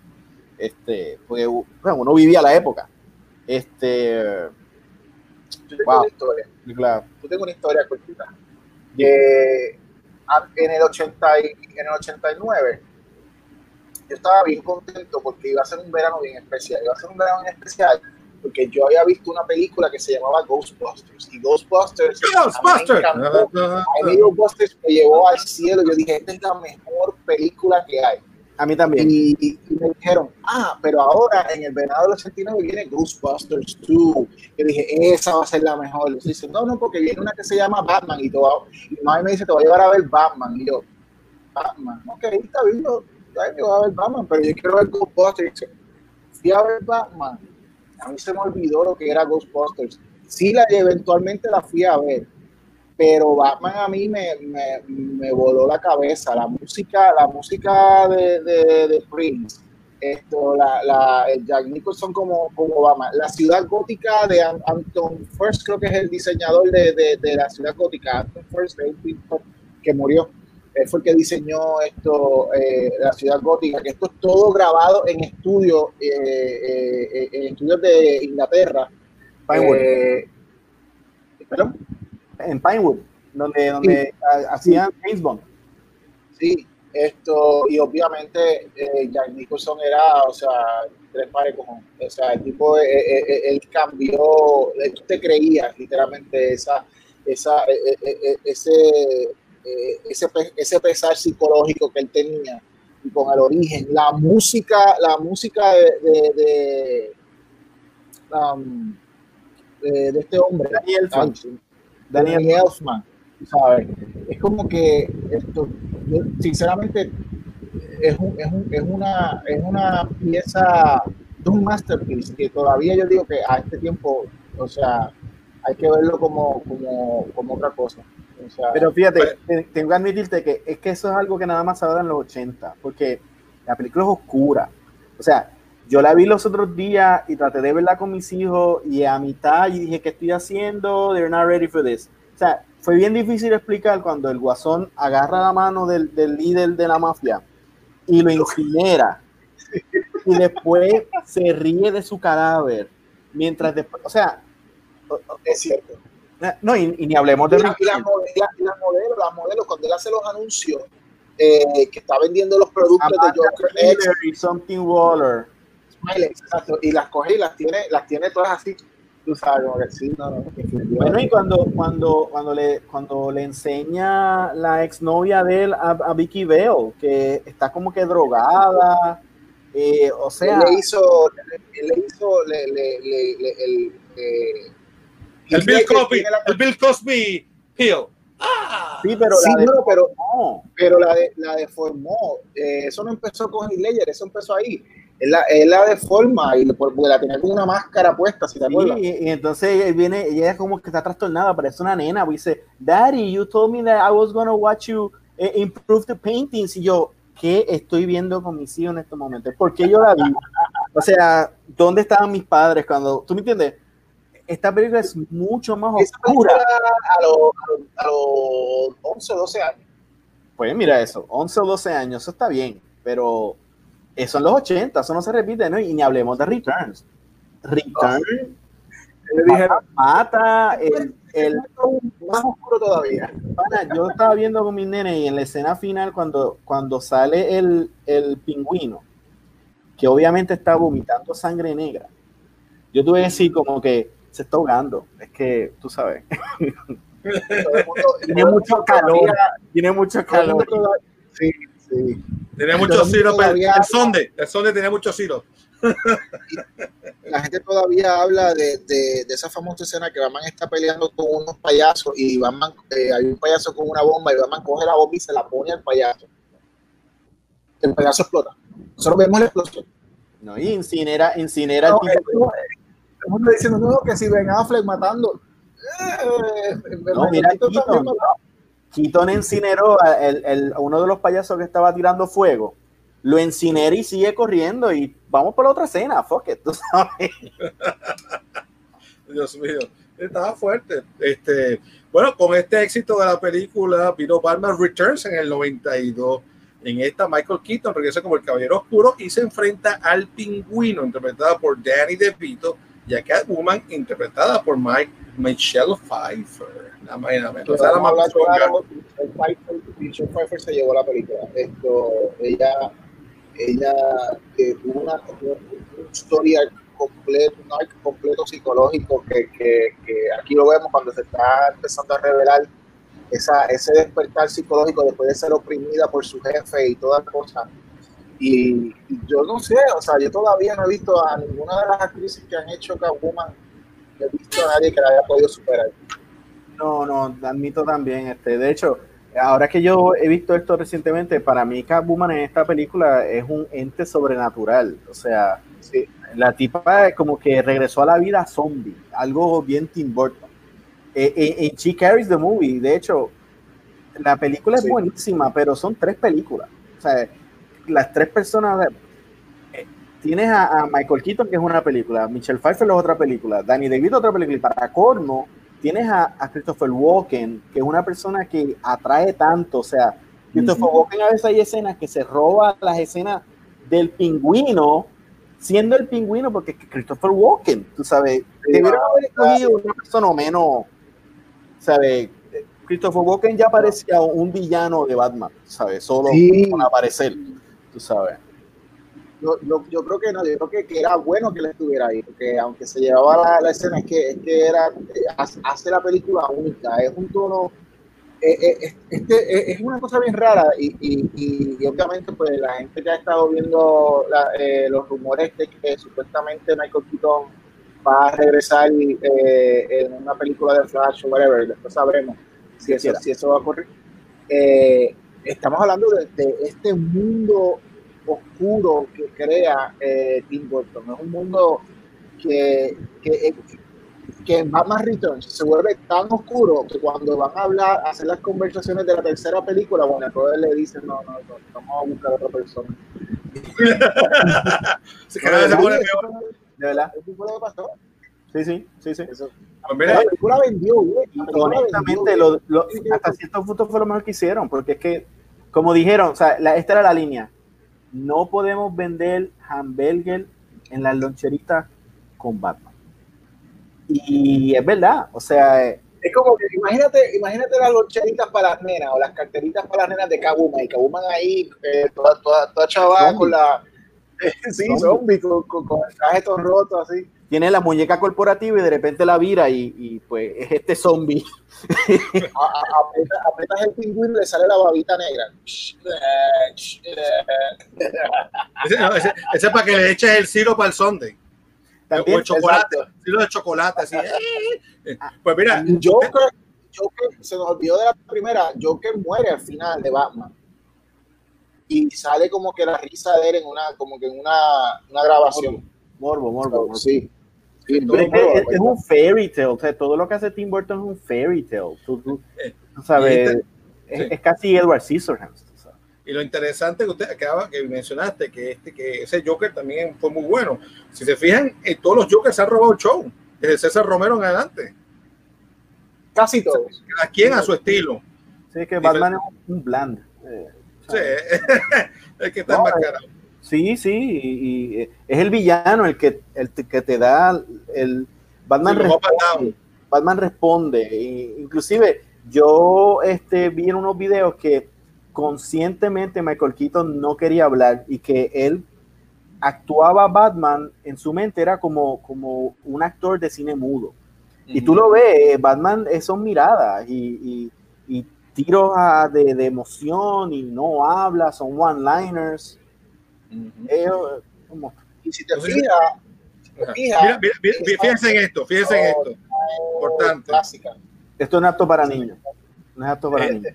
Este es un dato curioso que, no sé, no sé, que mi hermano no sabía, pero posiblemente muchos fanáticos no, que Michelle Pfeiffer era la pareja de Michael Keaton en aquella época. Así que los besos de lengua y escenas de látigo y cuero eran más reales de lo que pensaban. Ah, yo no sabía. Ah, Era la pareja, eran pareja. Entonces, así que por eso, por eso funciona tan chévere. Ahí va, ahí va la lengua, ahí va. ¡ah! Eso es para toda la familia. Sí, para. Sí, sí. Abuelita, abuelito, van a estar allí en el cine. No, y el Batman se queda tranquilo. está- El tipo, el tipo está a prueba, a ver qué tal, a ver qué sabe la, la, Y el niño baba gato. ¿y por qué lo lame? Y uno que dice, "Ah, porque es que es un gato y, y los gatos lamen, tú sabes. Sí, sí. Y también la me, la me, Y después los, nenes, los nenes y las nenas se ponen a jugar Batman y Robin y las nenas empiezan a lamer a los No, no, no. contar que no terminen en la película, próxima película.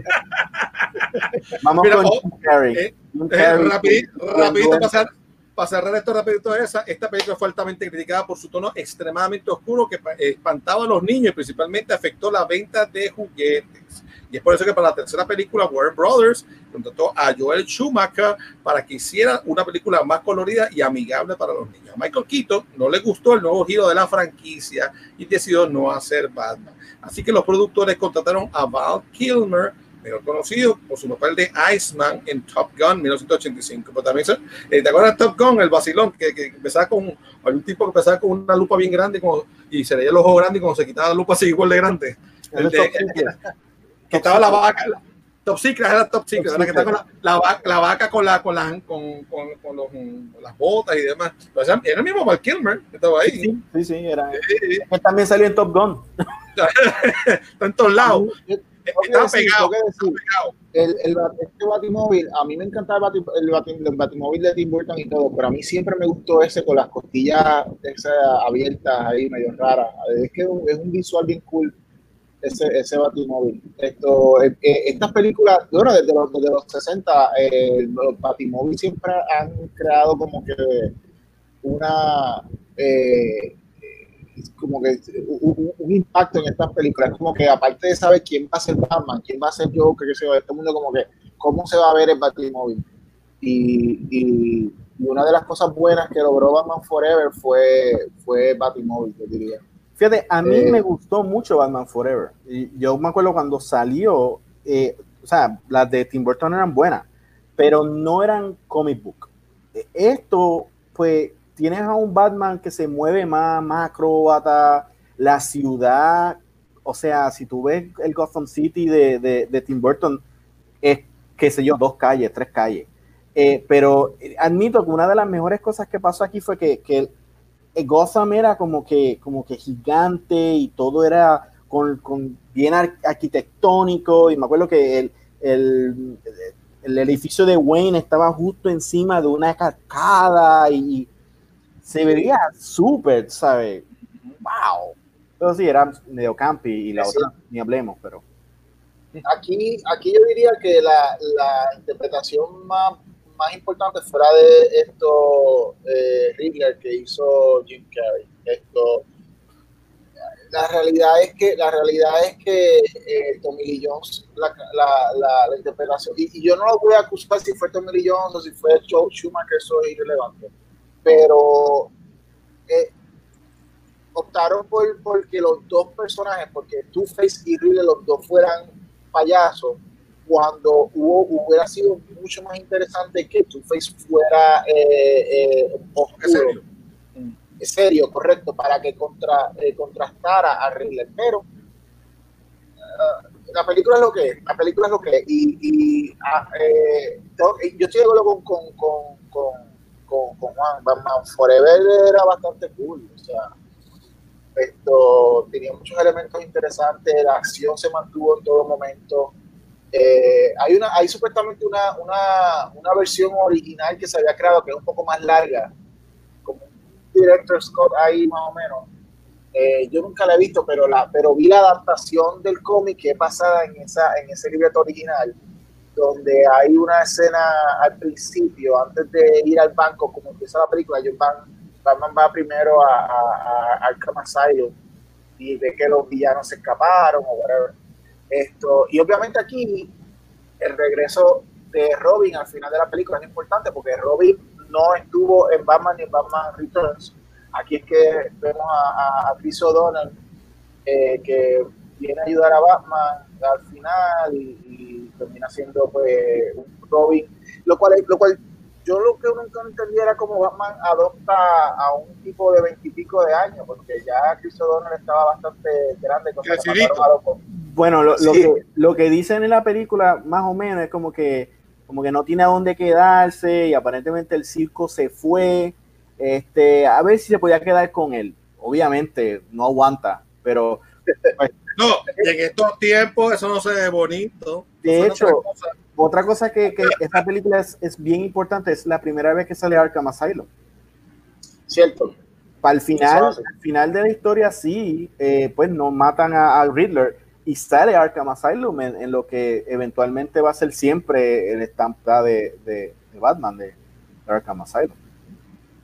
Un detalle que también quiero mencionar es que lo que une a las cuatro películas es Alfred. Alfred y eh, Comisionado Gordon. Eh, Comisionado Gordon y Alfred son interpretados por los mismos actores. Esto, sé que, que el actor que hizo Comisionado Gordon era Pat Hingle. Sí, Eh, no, no me acuerdo el nombre de, de- de Alfred. Eh, el actor que hizo no, no, no lo recuerdo, pero eh, en las cuatro películas ellos ambos estuvieron. fíjate, si nos dejamos llevar por, por la, por la- por la teoría de Arrow, pues las primeras dos películas es una tierra, estas dos películas son otra tierra, y la última es otra tierra, pero tienen nada más a Alfred en común. son todos Eso diferentes. Eso es lo que quieren vender, porque eh, como parte de los rumores estos de regreso de, de, de, de, Michael Keaton, la, eh, la- estas historias no ocurrieron, sino que es solamente basado en Batman y Batman Returns, este, que van a alimentar a este supuesto Batman que va a volver. Por lo tanto, eso automáticamente hace la- el, el universo de, Joe Schumacher uno separado del de Tim Burton. Y pues, esto, ahí tienes lo... Vamos a ver claro, si vamos a hablar como fan del multiverso, hay personajes en, el, en, el, en, el, en la serie de Flash que, que el mismo actor interpreta varios personajes en otros mundos o que Alfred aparezca igual físicamente en varios mundos, eh, ya eso es eh, algo establecido. Una notita, una notita, eh, yo, yo he visto en entrevistas de Jim Carrey cuando habla sobre su momento haciendo esta película, que era bueno, pero era su primera película high, eh, low- eh, high budget y whatever. Pero aparentemente Tommy Lee Jones lo odió en toda la película. Lo odió. O sea, no, no le hablaba, eh, lo ignoraba cuando cortaba. Y, y Tommy Lee Jones la pasó bien mal porque él no es ese tipo de actor de, de estar. "Uh, uh, uh". So, Es que, es que, ok, Ese, bueno, uno es natural y el otro se, no. siente, se siente la, la, la, tú sabes, la Afección, afección, pero te crees que es la película. yo, yo sinceramente no estoy claro de quién, de quién creó la dirección de ese personaje, si fue Joe Schumacher o si fue él. Porque supuestamente lo que querían tratar de hacer era como que otro nuevo Joker, como que tú fue fuera otro Joker. Pero si tú vas a hacer eso, ¿por qué tú vas a traer a Tommy Lee Jones? ¿Entiendes? O sea, es como que yo sinceramente Yo sí sé por qué, porque tenía la cara dañada y era más barato el maquillaje así. había, lo, que había que, lo que había que frizar un lado de la cara de hecho, y no, pero- había que- y no era dañarla. hecho, hay dos escenas, hay dos escenas de la película que él hace de Harvey y es un tipo bien como que tranquilo y hablando. Eso quedó bien. Y, y, y, pues si no le hubieran dicho, o sea, que es, es un opuesto, es Jekyll y Hyde. Pero sí es verdad, le, lo- le dijeron como que tú eres el nuevo Joker. Inclusive el maquillaje, tú lo ves que tiene como que una sonrisa violeta hacia arriba, que es parecido al del guasón. No es, no es la el canto ese como si fuera un zombie, como exacto, que de verdad debe de verse. Este, vamos para la próxima. Quiero, quiero ver a mi papi Arnold Schwarzenegger. bueno, pa- pa- rapidito las cositas de esta película. Bueno, número uno, el, el famoso actor ese que hacía de, de Robin, tu- un compañero mío, actor, tuvo la oportunidad de trabajar con él, dice que es odioso, se cree, una, se cree Dios en la tierra y no hay quien bregue con él. Que ese era un, un pesado, un patán. Está, al igual que yo tuve la oportunidad y vi lo patán que es, que era este hombre, pero ese ya en otro tipo de película que hizo Ronald Runner, que era este, que fue cantante mucho tiempo en, que es cantante y hace muchas películas, ¿cómo se llama el de Ronald Runner? Que estaba con Ben Affleck, que este, Ah, eh, Justin Timberlake, imbécil a todo lo que da. O sea, me, me quedaron las ganas de ver cualquier película que esté, estupidísimo Y Ben Affleck, cool. Bien bien vacilón, trata de hablar español, este, trata de palabras de groserías y vacilar. Eh, el Sí. tipo es, es bien cool. Y Es el, que es un party, él es un party. el- el- y el que es Carlos, más cool, vamos, a hacer, vamos a hacer un episodio de Fracatanga aparte de, de, los, de los actores y actrices eh, que, que, que no se toleran, porque ahí podemos traer todos los chicos. y, y ahí está lo de Ron Dires y demás. Pero bueno, este, esa, esa fue la película que se estrenó el 15 de julio del 95, ¿ves? otro julio. Y tuvo reacciones mixtas. Algunos aplaudieron el tono más colorido de la película, de las escenas de pelea de Batman, que eran más similares a lo de los cómics que las películas anteriores. La película fue un éxito en taquilla, pero muchos entienden que marcó el principio del final de la Batmanía. Eh, ¿Ustedes hubieran preferido que esa película de Batman continuara con el ambiente ya establecido de las dos anteriores? Yo entiendo que ustedes quizás no. ¿Te, te hubieran querido? Digo, sí, mejor dicho que sí, ¿no? ¿Te gustaba la- el tono oscuro de Tim? Es que se pasaron cuando llegaron, o sea, e- ese estaba como que en el, en el mismo medio de, de entre bueno y malo, pero después llegó Batman y Robin y a mí me hubiera gustado, a mí me hubiera gustado que Tim Burton hubiera terminado la trilogía.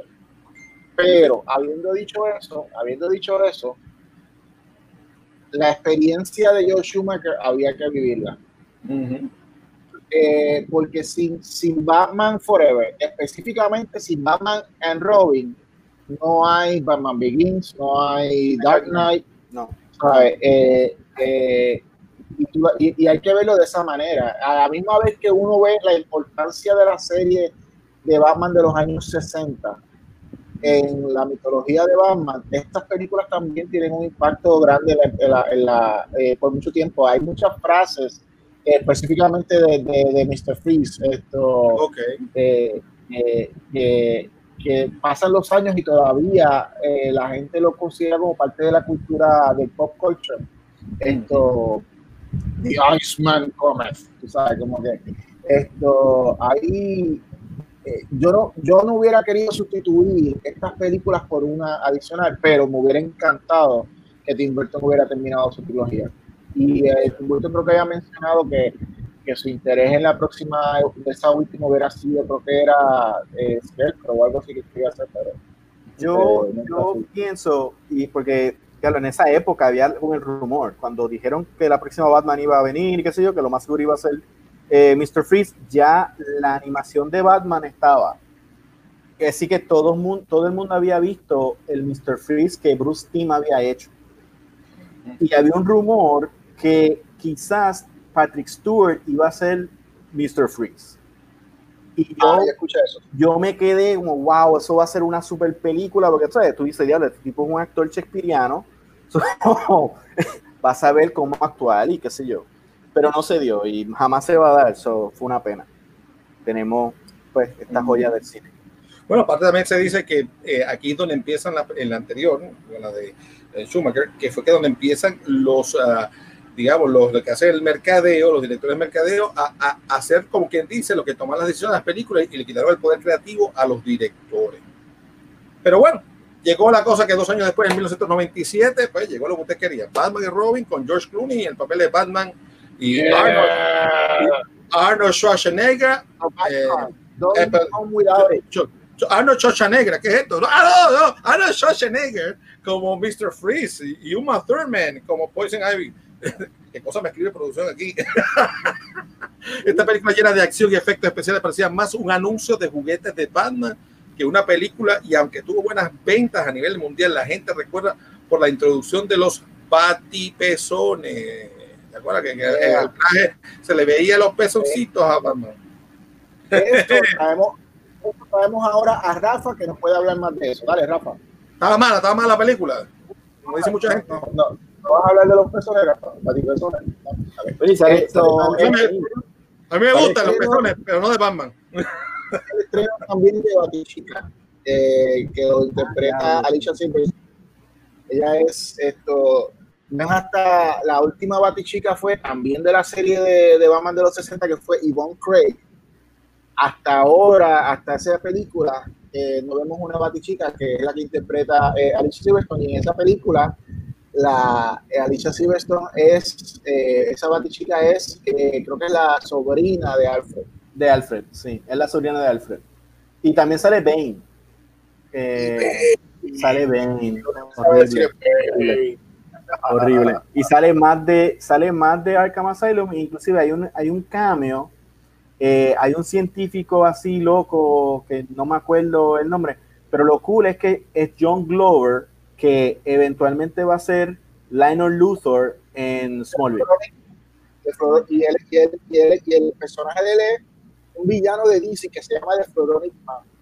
¿Ah, sí? Y Ah, no sabía. de apellido Oh. Woodrow. Jason Ok. Woodrow. Jason Woodrow. Woodrow. Es Ok. de Flor- es Flor- Floronic Man.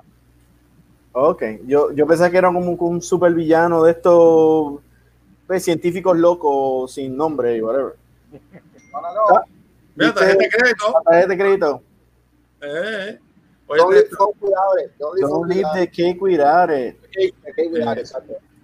pues mira, en la- aquí, aquí nos mencionan también que esta fue una, en esta película fue marca el debut de uno de los villanos más temidos por Batman, que es Bane, pero esta versión es bochornosa y hasta ofensiva, dicen. Y bueno, se- Sí, va, él es medio. Es, No. un hombre, es un hombre de pocas palabras. Y de tan pocas palabras que lo dejan decir su nombre, pero, pero es fuerte. eh, se, tiene, que se, se nutre de la, del Venom porque él prende su, su, su maquinita que le da la droga. No, Pero Poison Ivy me encantó. A mí, me- a me gustó mucho Poison Ivy. Poison Ivy no estuvo mal, no estuvo mal.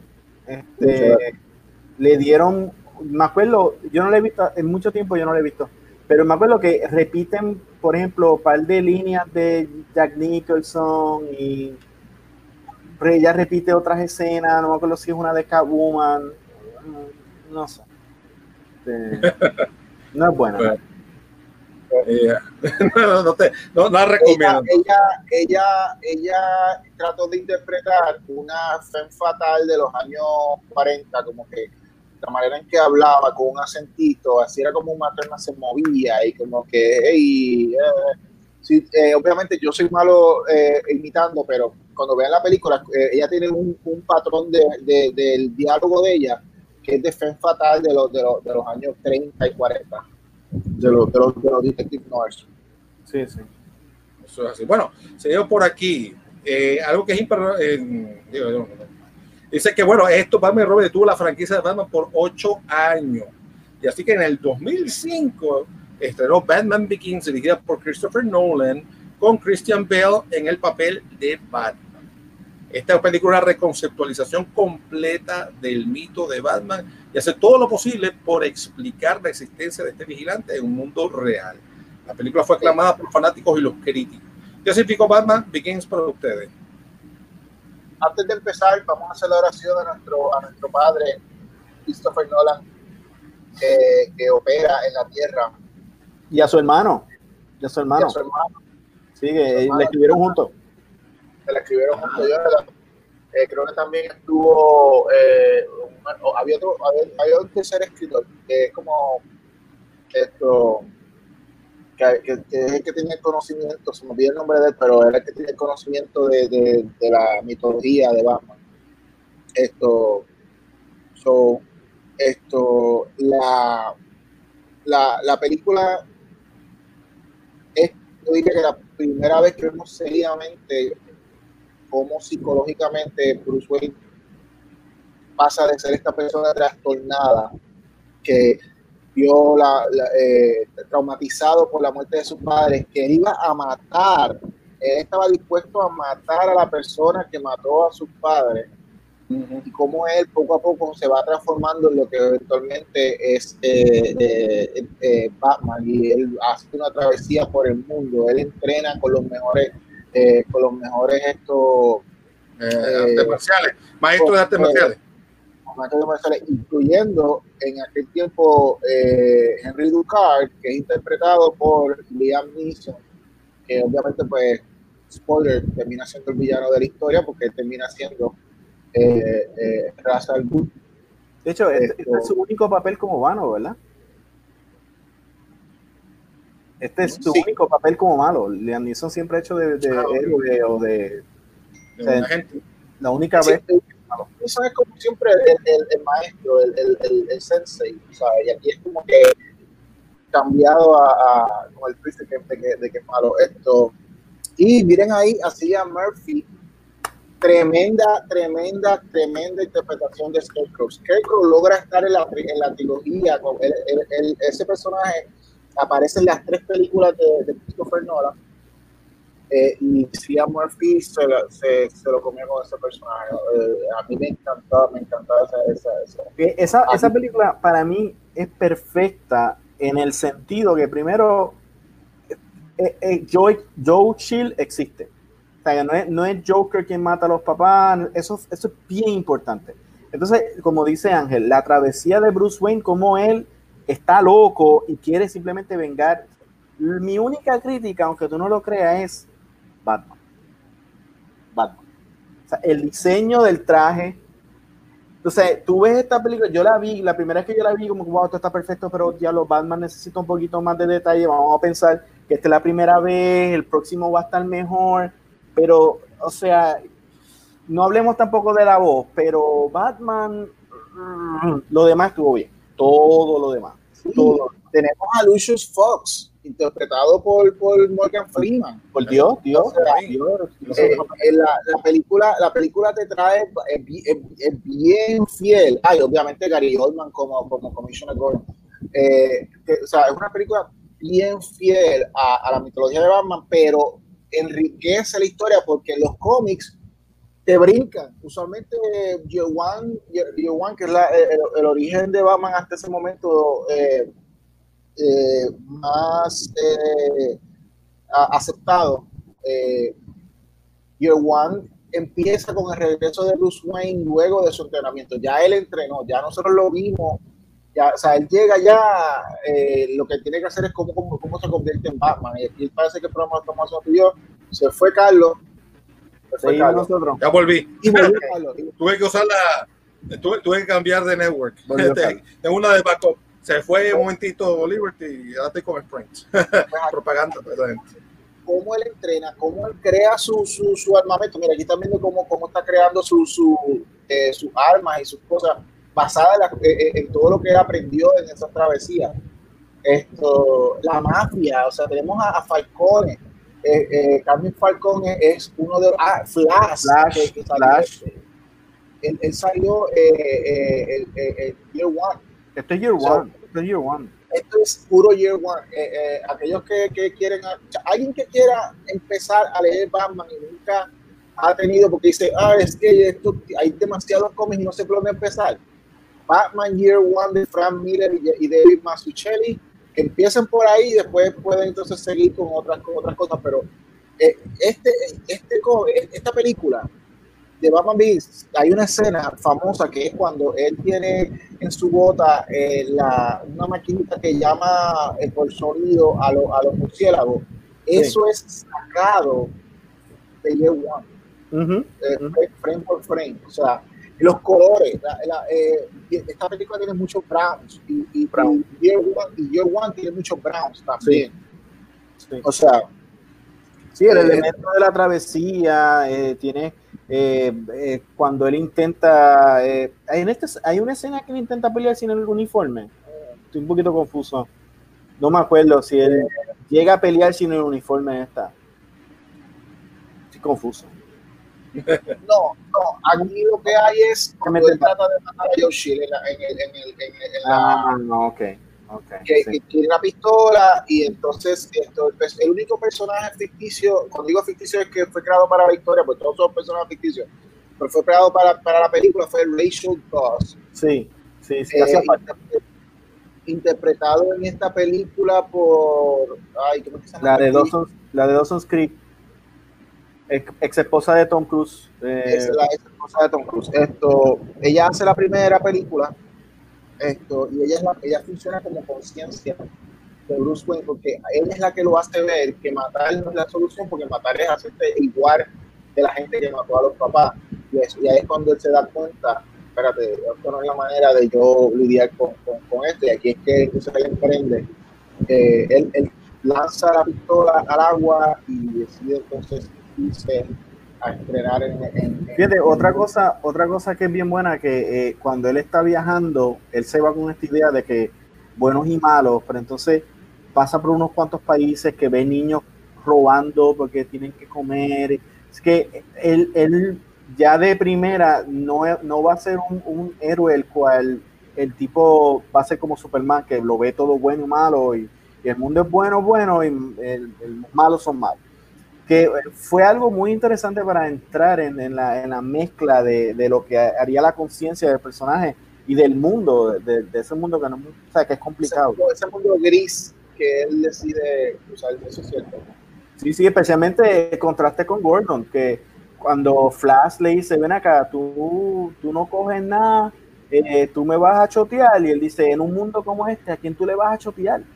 ¿Sabes? Si todo el mundo roba, ¿a, quién tú le vas a decir que el otro está robando? Y, y son, son elementos o sea, realísticos. Yo creo que eso es lo más que hace a, a este personaje real.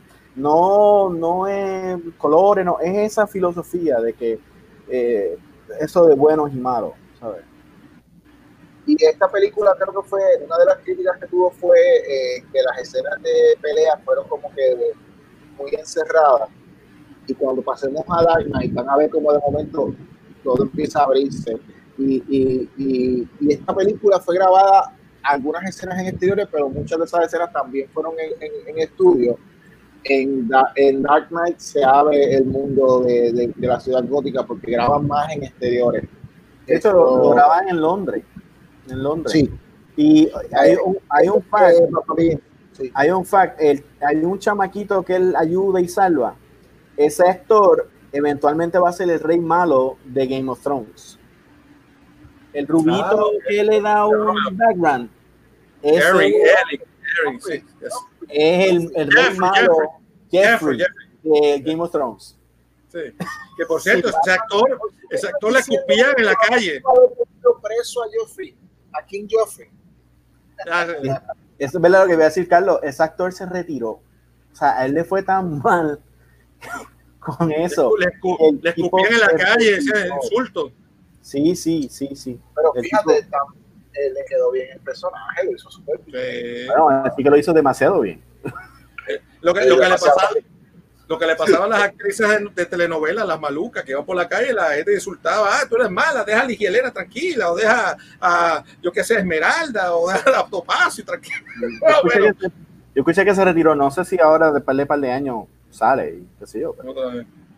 Mira, este, aunque esta película eh, fue una de las mejores, fíjense que no hizo tanto chao como pudo, como la hizo la del 89, que hizo 450 millones a nivel mundial. Eh, Batman Begins hizo nada más 380 millones, pero muchos la consideran superior que la del 89. ¿Y por qué esto no se tradujo en más ventas? ¿Será que todavía la gente está decepcionada con lo de con el terror de la última anterior que de, de Schwarzenegger, de Schumacher? Yo, yo la fui a ver, pero te admito que estaba bien hecha, pero era flat. Era, es una película flat, no Dark Knight. Mm. Pero no, no, no Si tú, brinca. tomas, si tú tomas como marco de referencia, que ya en el dos- esta película es del 2005, ya había salido en el 2000 X-Men y, y en el 2003 o 2004, whatever, X2, no me acuerdo. Y Spider-Man ha salido también. Spider-Man. Había, salido, Spider-Man había salido en el 2002. Sí, fantástico. Obviamente, ese argumento, ese argumento que tú estás dando, de que la película era flat en cuanto a, a, a, lo, a espectacular de cómico, whatever, que no sé, que le faltaba eso, tú comparado con estas otras películas, pues entonces sí carecía. Pero si tú ves en- específicamente las primeras dos de la trilogía completa de, de, de Christopher Nolan, mucha gente dice esta película es más película de crimen de lo que es superhéroe. Esto, pero no fue hasta Dark Knight que la gente como que se como que se da cuenta de, de- de esta visión que él trae inicialmente. Esto, yo te digo que mi impresión cuando yo la fui a ver, yo tuve que ver la película dos veces, porque la primera vez que la vi, yo no sabía cómo reaccionar. Y, y tuvo que ver con lo que tú, como, como, como lo que tú me dijiste específicamente cuando él aparece por primera vez como Batman. Eh, era como que cuando dice swear to me. te coge a, a lo tienen guindando de y era como que esto es algo independientemente de que sea exitoso o no que lo hicieron bien o no es algo que no se había hecho antes es una, era una imagen que Batman que yo en mis años de haber estado leyendo Batman de haber estado viendo películas y series de Batman en mi, en mi perra vida se me hubiera ocurrido que Batman iba a tener esa voz animalística o Sí, animalística, sí, esa misma. me tomó tiempo eh, darme cuenta, o sea, de- o sea, a- adaptarme a que, me, a que me- pero definitivamente una vez uno mira hacia atrás, esos elementos específicamente de la historia de la transformación de Bruce Wayne, la película, en ese sentido, la película es oro. Yo creo que esta primera película lo que él hace es que he lays the ground. O sea, he lays the ground. Eh, él está haciendo, eh, ¿cómo te digo? Él está ah, creando el, el- el espacio, poniendo lo- los personajes. Eh, Va a ser aburrido porque está poniendo los personajes. Ahora, en Dark Knight, él coge lo que crea en, en- en este tablero, y lo rompe y lo destruye y lo tira para adelante. Y ahí no entonces, wow. wow. Tú sabes. Bueno, Sí. so, básicamente, gracias a esta película, a la película primera de Batman Begins, eh, a- obligan a Schumacher, a, digo, perdón, que a Schumacher, a Christopher Nolan a hacer una secuela, cosa que él odia, odia hacer secuela. Obligado, obligado. Pero el 18 de julio estrena, el 18 de julio del 2018, estrenó entonces lo que se considera la mejor película de Batman, que es la de Dark Knight, que ustedes han hecho referencia una y otra vez, un basado lo otro. En esta, en esta Christian, Christian Bale vuelve en el papel de Batman, Heath Ledger interpreta al Joker y Aaron Eckhart, otro, otro problemático, después del cuento, ese, para, ese va para el programa de los problemáticos, hace Harvey Dent, que no se convierte en Two-Face. En local, la película pasó y el personaje de Rachel Dawes lo interpreta Maggie, Maggie Gyllenhaal. Eh, ya se fue la otra muchacha. y Maggie sí. Gyllenhaal es la que, es la que coge el personaje. Sí. Dice, bueno, esta película sobrepasó el billón de dólares a nivel mundial. ¿Y por qué Dark Knight es tan aclamada por los fans? Algo interesante es que el público se, que, se quejó de que Batman Return 92 fue muy oscura y por eso regresaron al estilo campy en Batman Forever. Pero muchos entienden que Dark Knight es más oscura que Batman Return. Sin embargo, con esta nadie tuvo problemas. ¿Qué opinan de eso? ¿En qué consistió que no había problemas ahí? Para empezar, quiero decir algo. De esta película, eh, que sí logró pas- sobrepasar los mil millones, eh, un- yo diría que un sólido cuarto de esos mil millones fue entre Juan y yo yendo a ver la película varias veces al cine, ¿verdad, Juan? Eh, nosotros, nosotros Este Juan y yo Yo, yo la veía y mi, mi goal era verla con personas. Era, tú no has visto Dark Knight, yo te voy a llevar. Yo tengo que ver esa expresión. Yo, tengo que ver cómo, cómo un Ledger va a destruir todo tu concepto. mío, eh, a- amistades, gente del trabajo, era como que, Sí. ah, ¿no has visto Batman? ¿Has visto Batman? Nosotros representamos a la, a, la, a la iglesia de Nolan y tenemos que... ¿Usted ha conocido a Nolan hoy? ¿No? Ok, pues venga conmigo. Éramos el capítulo, éramos el capítulo de Puerto Rico. Un- una, Sí. una historia, una historia que cuento. El, el estreno de esta película, yo no la vi en Puerto Rico, yo la vi en Tampa. Yo fui a Tampa. ¿Tú la viste Específicamente, dos semanas antes que yo? sí. Dos semanas. O sea, si la vi en Estados Unidos, la fui a ver, eh, me quedé en casa de Charlie Mangual, que es el, el letrista de los cómics de Lombriz. Él vivía en Tampa en aquel tiempo. Y ya yo había comprado los pasajes, eh, yo le había pasado los chavos a, a Charlie, ya tenía las taquillas ya compradas y todo. Yo lo que hice fue coger pasaje y arranqué. Y cuando fuimos allá, la película, esta- era, estamos hablando de estrenos, estrenos de medianoche, de este tipo de cosas. Eh, cuando fuimos allá, estaban los, eran los fanáticos, fanáticos, fanáticos vestidos de personajes y toda la cosa. Y fueron de la, de la, de un noticiero local, empezaron a grabar a la gente y todo. Y a mí me grabaron. Me preguntaron de dónde tú eres. Yo dije, yo soy de Puerto, vengo de Puerto Rico. Yo dije, viniste de Puerto Rico para acá. Sí, yo vine de Puerto Rico porque yo soy fan de Batman, y quería verle y, y en Puerto Rico no vamos hasta, hasta dentro de una semana o dos semanas. whatever.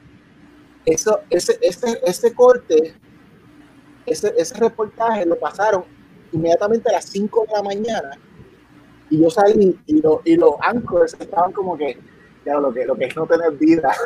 este, este, este normal, este normal vino de Puerto Rico, así, así. Tus Wow. 15 segundos de fama desprestigiado.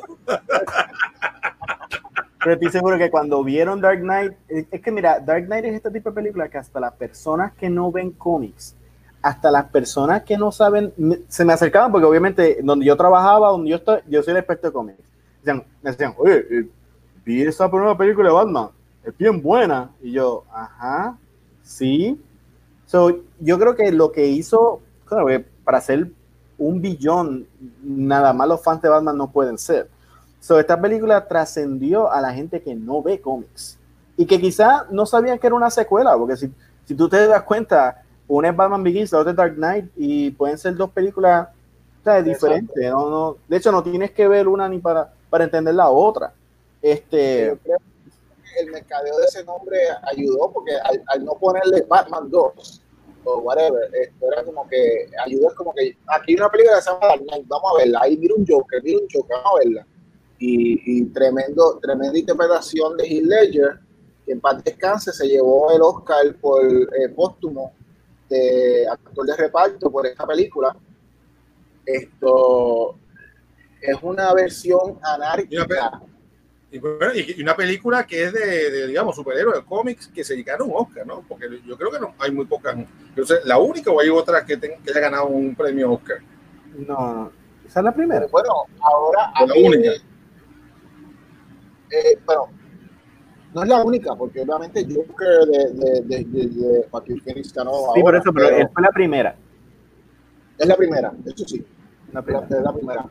En cuanto a en cuanto a categorías, estamos hablando en cuanto a categorías eh, de las importantes como de actuación, cosas así, porque si estamos hablando de categorías de música, de efectos especiales y qué sé yo, pues ya habían otras películas que se habían llevado. Sí, sí, pero de Eh, actor.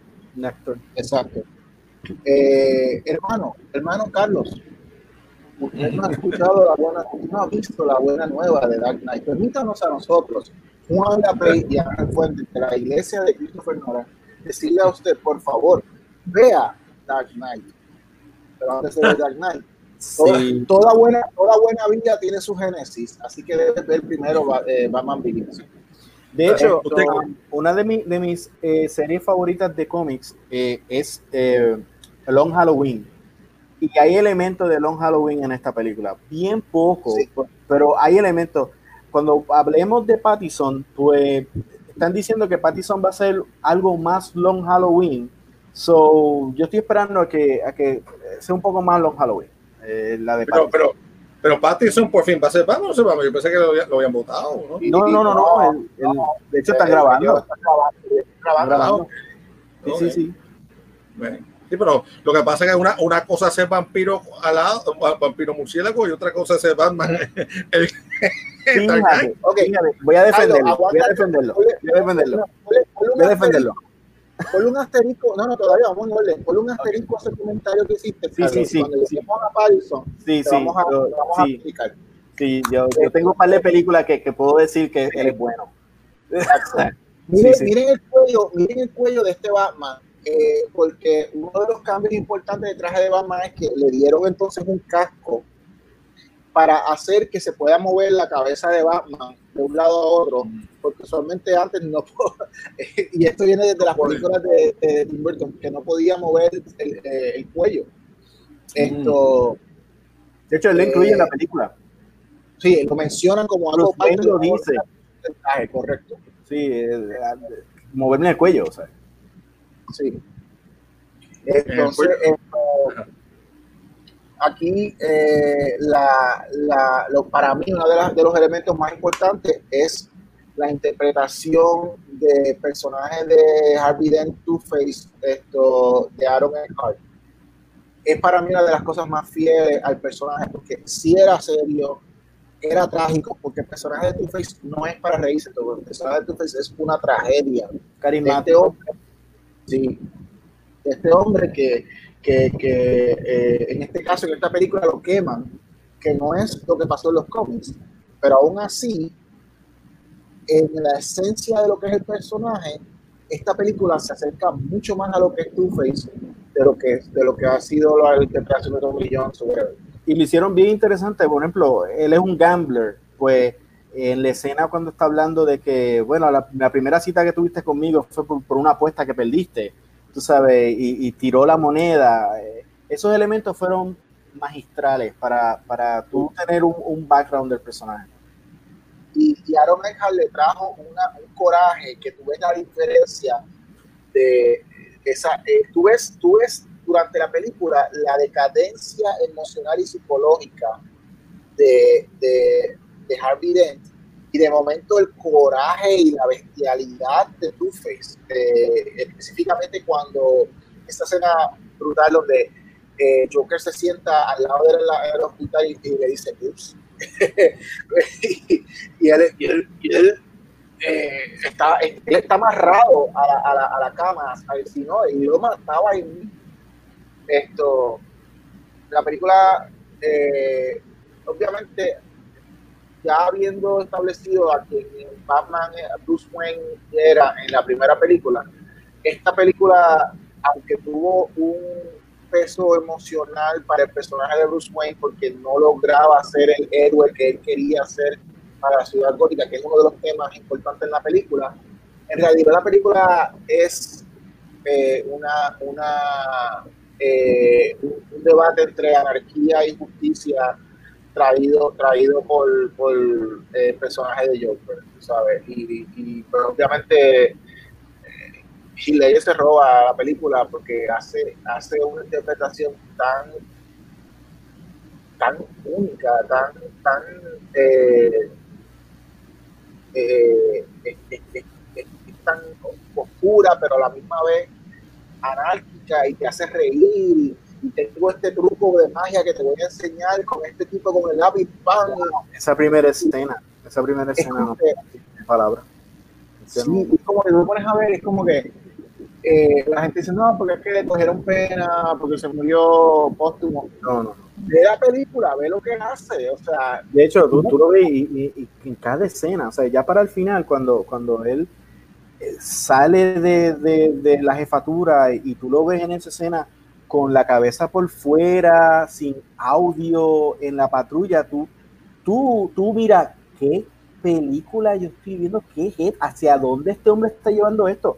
O sea, es, tremenda, es tremenda. Eh, Algo que quería decir de, de, de Two-Face, que durante la película esconden su, su, su, su nombre porque e- ese era un nombre despectivo que le tenían a él en la jefatura. Y durante las primeras escenas lo dice como que, ah, yo sé, en la, en la escena con Gordon, cuando sale por primera vez, dice, yo sé que otro nombre me tienen a mí en la jefatura. Entonces él dice, yo no voy a hablar de eso. Pero entonces cuando le pasa el, el, el, el accidente, él le exige que se lo diga. Como que es una, releva- o sea, una revelación.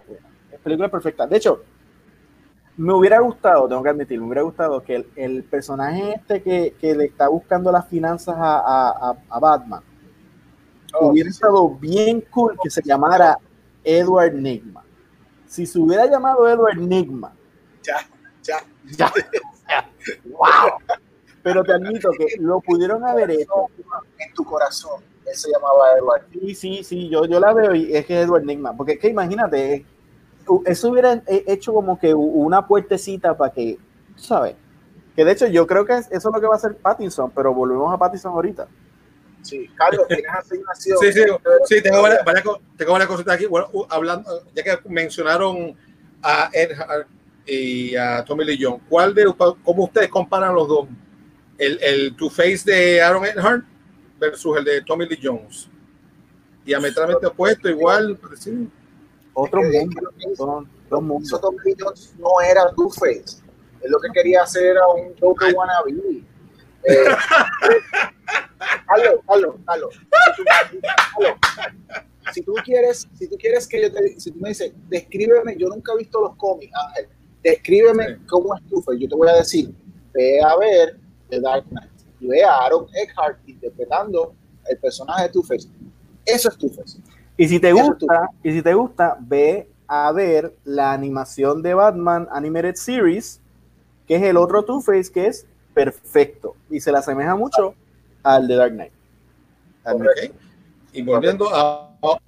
Entonces, con respecto a Heath Ledger, ¿creen ustedes un poco que el suicidio o, o que se le pasó la mano con las pastillas ayudó a que se vendiera, a que más gente fuera a ver la película? Y, No, no, no, y lo de. Y, y, y qué me dice de César Romero, comparando César Romero al Batman del 60 en el Batman del 66 versus eh, Heath Ledger en Dark Knight del, noven- del 89? Digo, y Jack Nicholson del 89 y este. Mira, hay, hay un hay, hay una entrevista Adelante, hermano, adelante. Mira, hay una entrevista que le hicieron a, a, a Jack Nicholson, puedes buscarlo en el internet. Cuando se enteraron que Heath Ledger había muerto, que Jack Nicholson le dice al que le dice, yo le dije que lo cogiera suave con el personaje. o sea, Jack Bueno, Nicholson hay, varias historias con personajes, o sea, con actores del método, que es el caso de este exacto, que, que esta es la cosa con Joker, esta es la cosa con Joker y, y las interpretaciones que hemos tenido de Joker. Fíjate que con, que con Two-Face yo te dije lo que hizo lo que hizo Tommy Lee Jones no es Two-Face. Pero, pero si tú me traes a César Romero, si tú me traes a Jack Nicholson, si tú me traes a Heath Ledger, si tú me traes a Joaquín Phoenix, para mí todos son Jokers porque Joker se, eh, tú lo puedes interpretar de muchas maneras, siempre y cuando lo haga eh, respetando la esencia anárquica y loca y eh, eh, eh, enfermiza del personaje. En una, tú te, por ejemplo, eh, y, y no sé si vamos a tocar Joker aquí, pero esto, en Joaquín Phoenix se, se enfoca en la parte eh, eh, eh, de la enfermedad mental. Yo, eh, esto, Heath Ledger en la parte de anárquica. Esto, eh, Jack Romero. Nicholson- Ah. Jack Nicholson en, en el asesino, en asesino peligroso, Gangster. eh, gangster, y eh, César Romero, el payaso. Todos son aspectos de Joker. Por lo tanto, aquí sí que yo no te voy a decir, esos no eran Joker, no, esos todos eran Joker. Todos son Joker. Ah, diablo, no puedo creerlo, pero a la vez lo creo. No dijiste nada del de Suicide Squad. ¡Wow! Ah, ¿verdad? Ese es el otro Joker, ¿verdad? Que eh, es como más, más calle, es como. Él es el Thor, olvídalo, no. No, él es el, Estaba esperando, que, estaba esperando que lo notara, estaba esperando que lo notara. Ah, becomes a Joker. y como dice Juan, otra interpretación extremadamente que es clásico que, que impactó eh, eh, la- el pop culture por años y todavía hasta el presente. Mark Hamill haciendo la voz de Joker en, eh, en la serie animada de, de Batman. Esto, pero sí, fue a propósito que no mencioné el nombre de, de Sí, Joker. me di cuenta, me di cuenta. Es el Mira, Bad eh, Bunny de los Jokers. Sí, me parece El Bad Bunny. Bunny.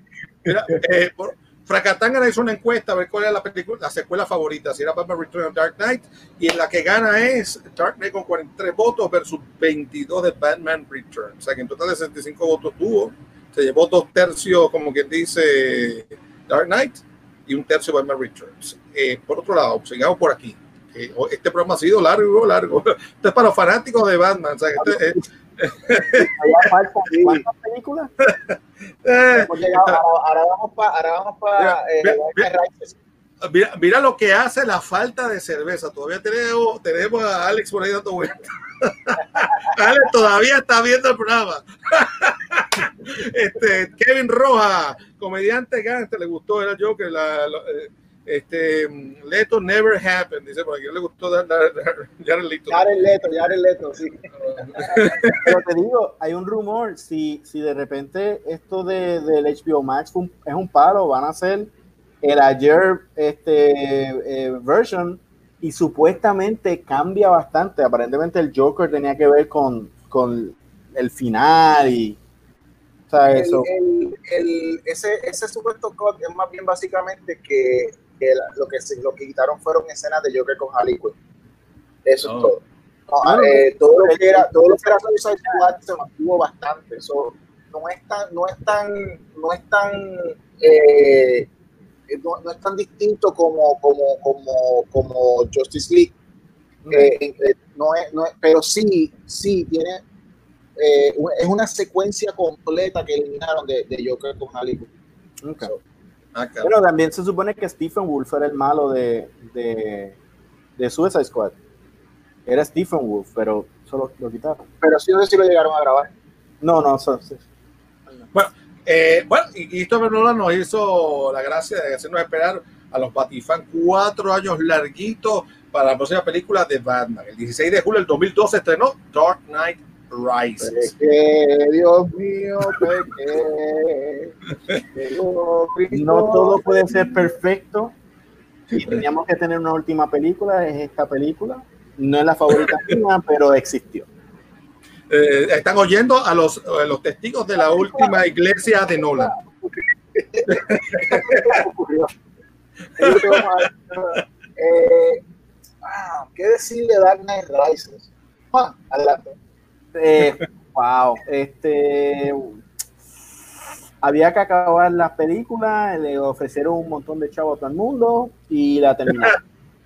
Eso fue. Y salimos de eso, más o menos. Salimos de eso, sí. Sí, eh, le dijeron haz lo que te dé la gana. Y él lo hizo. Uy, Le bueno, dieron- el- ok, la película empieza con que Bruce Wayne está cojeando porque lleva tantos años metiendo metiendo palo que después se retira por ocho años. Y, le están metiendo la pata. y- y la pierna tenía, tenía la pierna mala, sí. Y le dan una pierna, eventualmente le dan una pierna mecánica con la que él puede partir y romper paredes, que eso yo no entiendo entonces para qué hacen eso. Eh, Bane, interpretado por... Ay, se me el nombre de esto.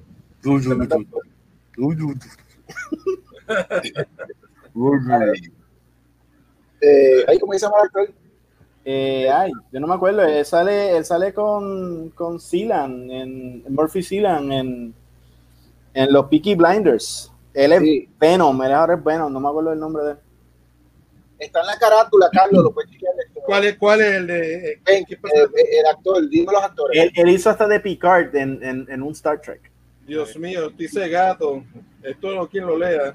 Mira, A ver ese- si- Ah, no, quita el frente, sí, mira. Tenemos Christian Bale, Michael Caine, eh, Gary Oldman, Anne Hathaway, eh, dice Tom Hardy, Tom, Tom Hardy. Hardy. Tom Hardy. eh, tienes Tom a eh, Villar, Que de hecho, ¿tú has visto Harley Quinn? La la- ¿Has visto Harley Quinn? Ese- el de la serie. Sí, sí, ese es el Bane es- es del- De- el Bane del- De, de Night Rider, eso sí. Oh, yo, ok, ah,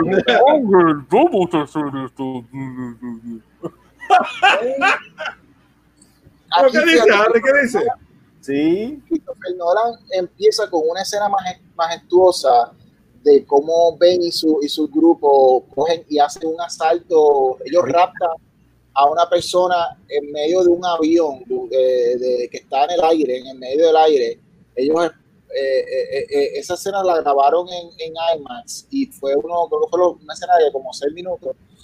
Y, yo lo vi como un preview de seis minutos de, eso, porque todos estábamos, después de haber visto Dark Knight, todo el mundo estaba sediento de, lo próximo. Y pues esa escena de seis minutos la hicieron como un preview antes de, la película y, era como que espectacular, porque tú veías el avión caer y toda la cosa. Esto. Eh, Marion Cotillard hace de Talia. No, no.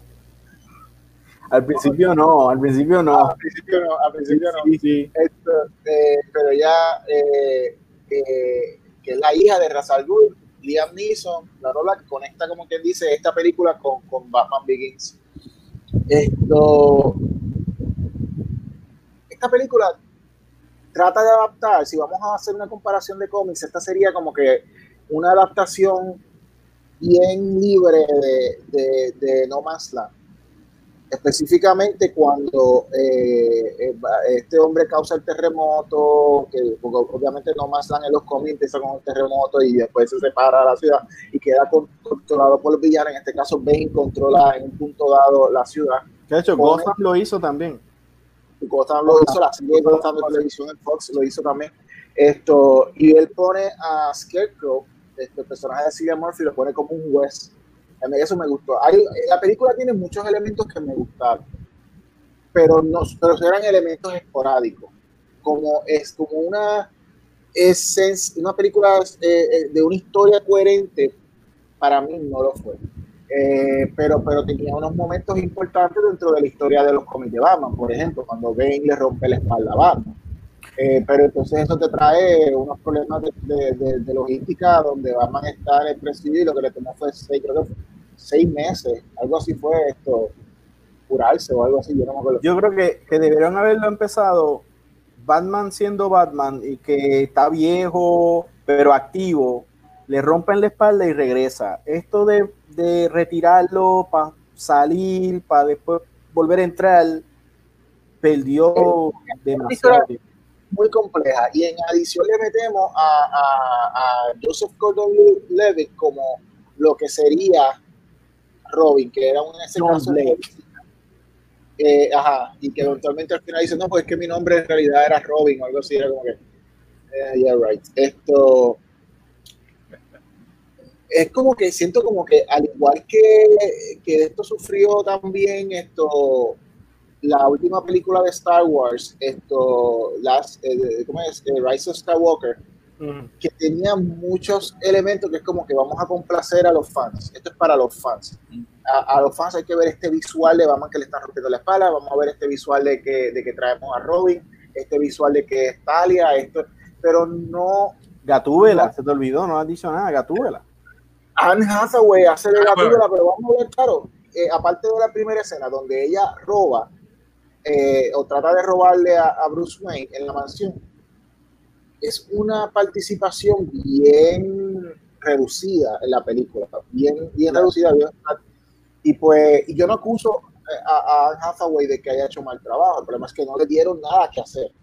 Y, y- y, pues eso tú se lo puedes a- porque todos estos son actores de calibre alto, o sea, Marion Cotillard es una, una actriz de usted y tenga, y, y lo que le dan a ella es eh, una love interest que te que- que es mala.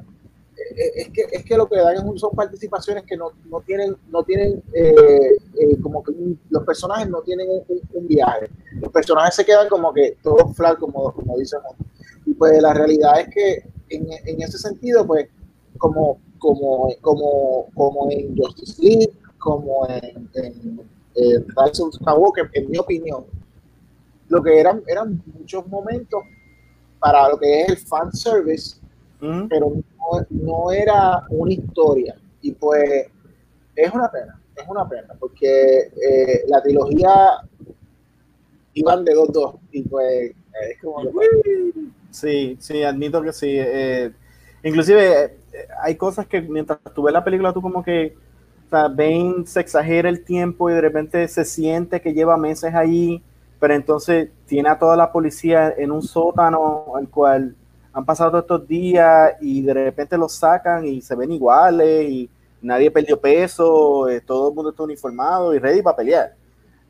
Tú te quedas como que, ah, eh, el- el- entonces el reveal, todo el mundo sabía que era Talia, Talia. o sea, todo el mundo lo sabía. era como que, sí, era como que, y, su, y no fue Talia, whatever, y todo el mundo como que, el público era como que, No shit. Eh, eh, pasó, pasó como pasó en Star Trek, que Benedict Ah, con Khan. Cumberbatch era Khan, todo el mundo lo sabía y era ridículo que ellos estuvieran diciendo, no, no soy Khan. Seguro que eres Khan. O sea, ya, eres Khan. Ah, es que, es que si, si no se nos cae la película, pues haz una mejor película. o sea, Exacto. Volviendo a lo de Hannah Hathaway, dicen que ella se metió en el papel que, de Catwoman. ¿Ustedes consideran que eh, cuál es la favorita de ustedes, Michelle Pfeiffer o Anne Hathaway? Michelle Pfeiffer, Michelle Pfeiffer, próxima película. próxima Está bien, película. pero visual- espérate, visualmente, visualmente, eh, este, eh, la gatúbela de, de Rises es más como los cómics. Yo me acuerdo de, hay una escena con ella con, con un sombrero así, y me acordó mucho a cómo eh, Tim Sale dibuja a Catwoman en, en, en su película de, digo, en su cómic de Long Halloween. y, y le dieron los goggles que, que, que tuvo en los años do- en el 2000 con, con Darwin, eh, la, la Catwoman de Darwin Cook. de hecho, esta, Catwoman, esta era más como la Catwoman de Darwin, del artista de cómics Darwin Cook, que la hacía con unos goggles esto, y, y, y Anne Hathaway los tenía. Esto, Y eran trajes completo negro, igual que la de, igual- eh, que era un suit eh, como, que, que era parecido al, al de los cómics. ¿Y puedo mencionar a Halle Berry en esa lista o, o hay problema aquí? No. Next. Yeah. Halle, Halle está con, con el Joker de, su, de Suicide Squad en el banco. Están jangueando, sí, están jangueando. Esto, y, y es una pena porque ella quería ser el personaje. Estamos hablando de una, de una Academy Award winner, tú sabes, ¿no? Pero si no hay no importa el, el género que tú estés, cómics, novela, película, televisión, la historia es la base de todo. Los actores, los actores van a hacer el mejor trabajo que puedan hacer, pero si no tienen esa De hecho, base de Esa película, si tú la ves, la de Catwoman, es más bien como Vixen. Yo me acuerdo que tenía un lío ahí con, los con los animales. Ah, porque quiere decir que adapta, adapta Sí, como se adapta. Esa película, y las tú, la, tú la renombras Vixen y es una buena película. Y es una buena película. Exacto, pero no es Catwoman, pero tú le pones Vixen, que es afroamericana y tiene este trasfondo africano, que coge los poderes así como Brave Star. Y es, de- es modelo. Y ella tiene que ver con la cuestión de los cosméticos y Sí, toda la sí, cosa, que, sí. que- que de eso trata la película. Eso es Vixen. Pues entonces, una película de Vixen llamada Catwoman. La renombramos y se va a vender, el, el DVD se vende. Por lo que ustedes han ido diciendo poco a poco con respecto a esta película, pues entonces pues, esta aseveración como que eh, tiene, tiene sentido, ¿no? Que esta película generó reacciones mixtas, algunos eleva el mito de Batman más allá de lo imaginado, y otros entienden que la trama tiene demasiados rotos que distraen al público. Entiende que son los rotos lo que, lo que pasa, que hay muchas Esta cosas tirando. película- Ajá, ajá, ajá, ¿y, y qué pasó? Mira, Dark Knight es como un queso manchego. Mm, eso, de eso exquisito, que tú te lo comes y, y te queda el, el- el saborcito. Esto es queso suizo roto por, lo, por todos lados. Y tú, y tú puedes meter hasta, hasta los dedos por el queso. Eso es Dark Knight Rises, en verdad. Así que, Entonces, hay otra cosa particular de esta película, que Bane había debutado en Batman y Robin del 97 como uno de los secuaces de Poison Ivy. Aquella versión fue tan odiada que quedó en el olvido. La nueva versión de Bane de Dark Knight Rises fue celebrada por muchos hasta que al final de la película descubrimos que Bane es el perro faldero de otra mujer. ¿Qué opinan de eso? Wow, bendito. Yo no lo había pensado así, pero shit. yo, no tengo, yo no tengo ningún issue Sí, con, que él sea, con que él sea el perro faldero de nada, porque el, Bane no se trata eh, de que tenga que ser un, un jefe o lo que sea, sino de cuán efectivo es él como personaje dentro de la historia que está, que está trabajando.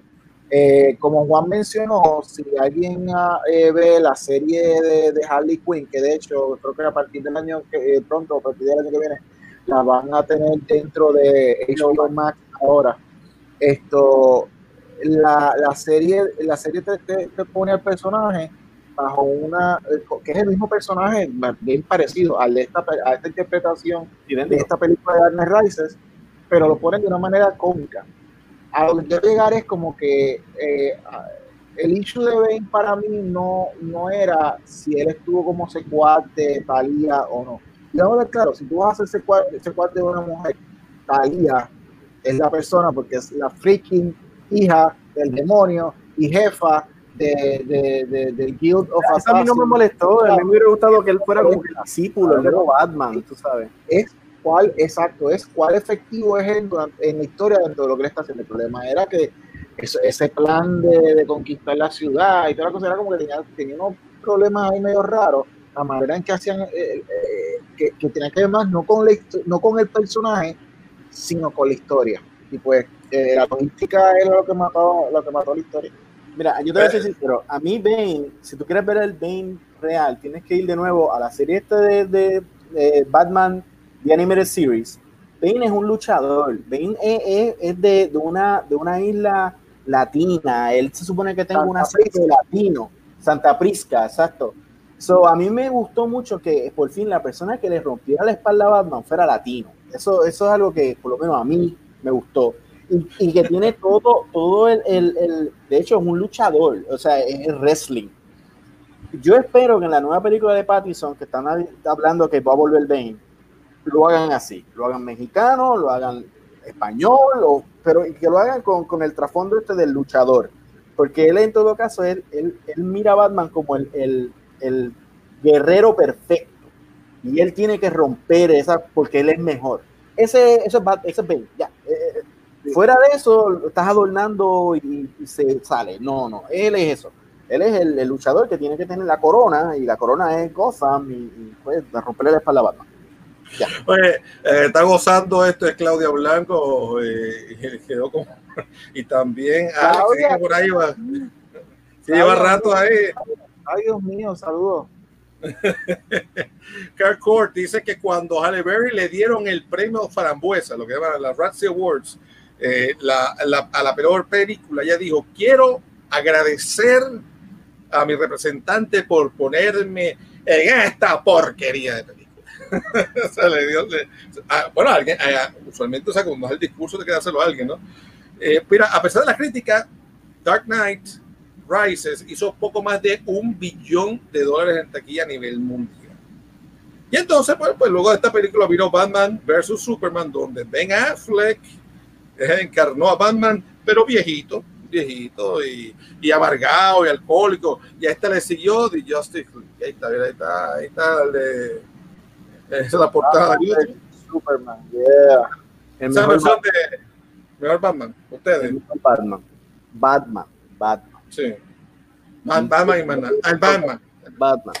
El mejor Todo Batman. pare- dice que todo parecía indicar que habría Batflick eh, para buen rato y que, y que hablaba de una trilogía de películas de Batman protagonizada por él, pero como siempre ocurre en Hollywood, las cosas tomaron otro rumbo y Warner Brothers decidió buscar a otro actor para Batman. En esta ocasión, el elegido es Robert Pattinson, mejor conocido en su papel del vampiro Edward en las películas de Twilight. Y, ok, ahora sí, ¿qué opinan de, de Mr. De Mr. eh, Pattinson? ¿Qué saben de la que ya- película? ¿Qué pero, está pasando eh, ah, vamos a hablar de, vamos a hablar de, de Batfleck. ¿Verdad? Batfleck. Ah, bueno, dale, dale. Vamos a, vamos a hablar de Ben Affleck antes de irnos con. Nolan. Digo, digo, con- All right, Batfleck. Vamos, vamos, vamos a hablar claro. Esto. Tengo que decir que va, va, eh, el- el- la versión Ultimate Edition, el Ultimate, el corte de Ultimate Edition, eh, esa, esa que tienes ahí, esa, Esa que ver, esa es la que hay que ver. esa es la que es la que yo recomiendo que la gente vea porque da más lógica a, a- a la historia que, que, Zack, que Zack Snyder trató de, de traer. Esto, la versión teatral le cortaron unas partes que, que, que terminó haciendo la película un poquito más tediosa y, y, y, y unas cosas que no se explicaban. Y no se explicaron porque cortaron las escenas donde se explicaban esas cosas. Y eran unos, unos subplots que tenían que ver con unas tramas que tenían que ver con Lois Lane y, la, la trama tras bastidores de cómo eh, Lex Luthor estaba controlando todo para poder esto afectar a Superman eventualmente. Que eran escenas de Clark. Todas las escenas eran de Clark. Sí. Diálogo era- Eh, ok. Ok. O sea, que no era. no.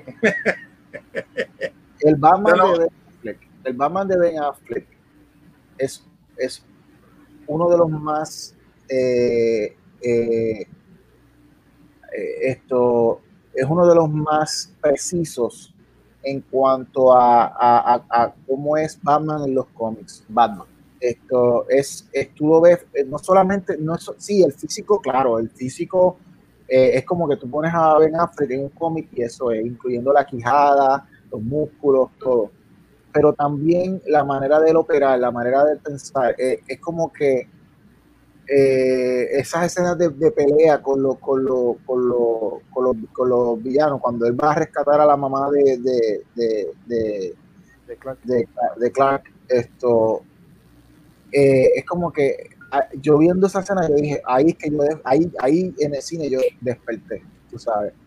Pero la película, la película sufre de, de, de unas tramas sobreexplicadas donde quieren crear este, este único, eh, esta única manipulación magistral del ex pero eran unas manipulaciones bastante obvias que al, al final de cuentas, pues como que lo que hicieron fue como que aburrir, por lo menos en mi caso me, me- me aburrieron.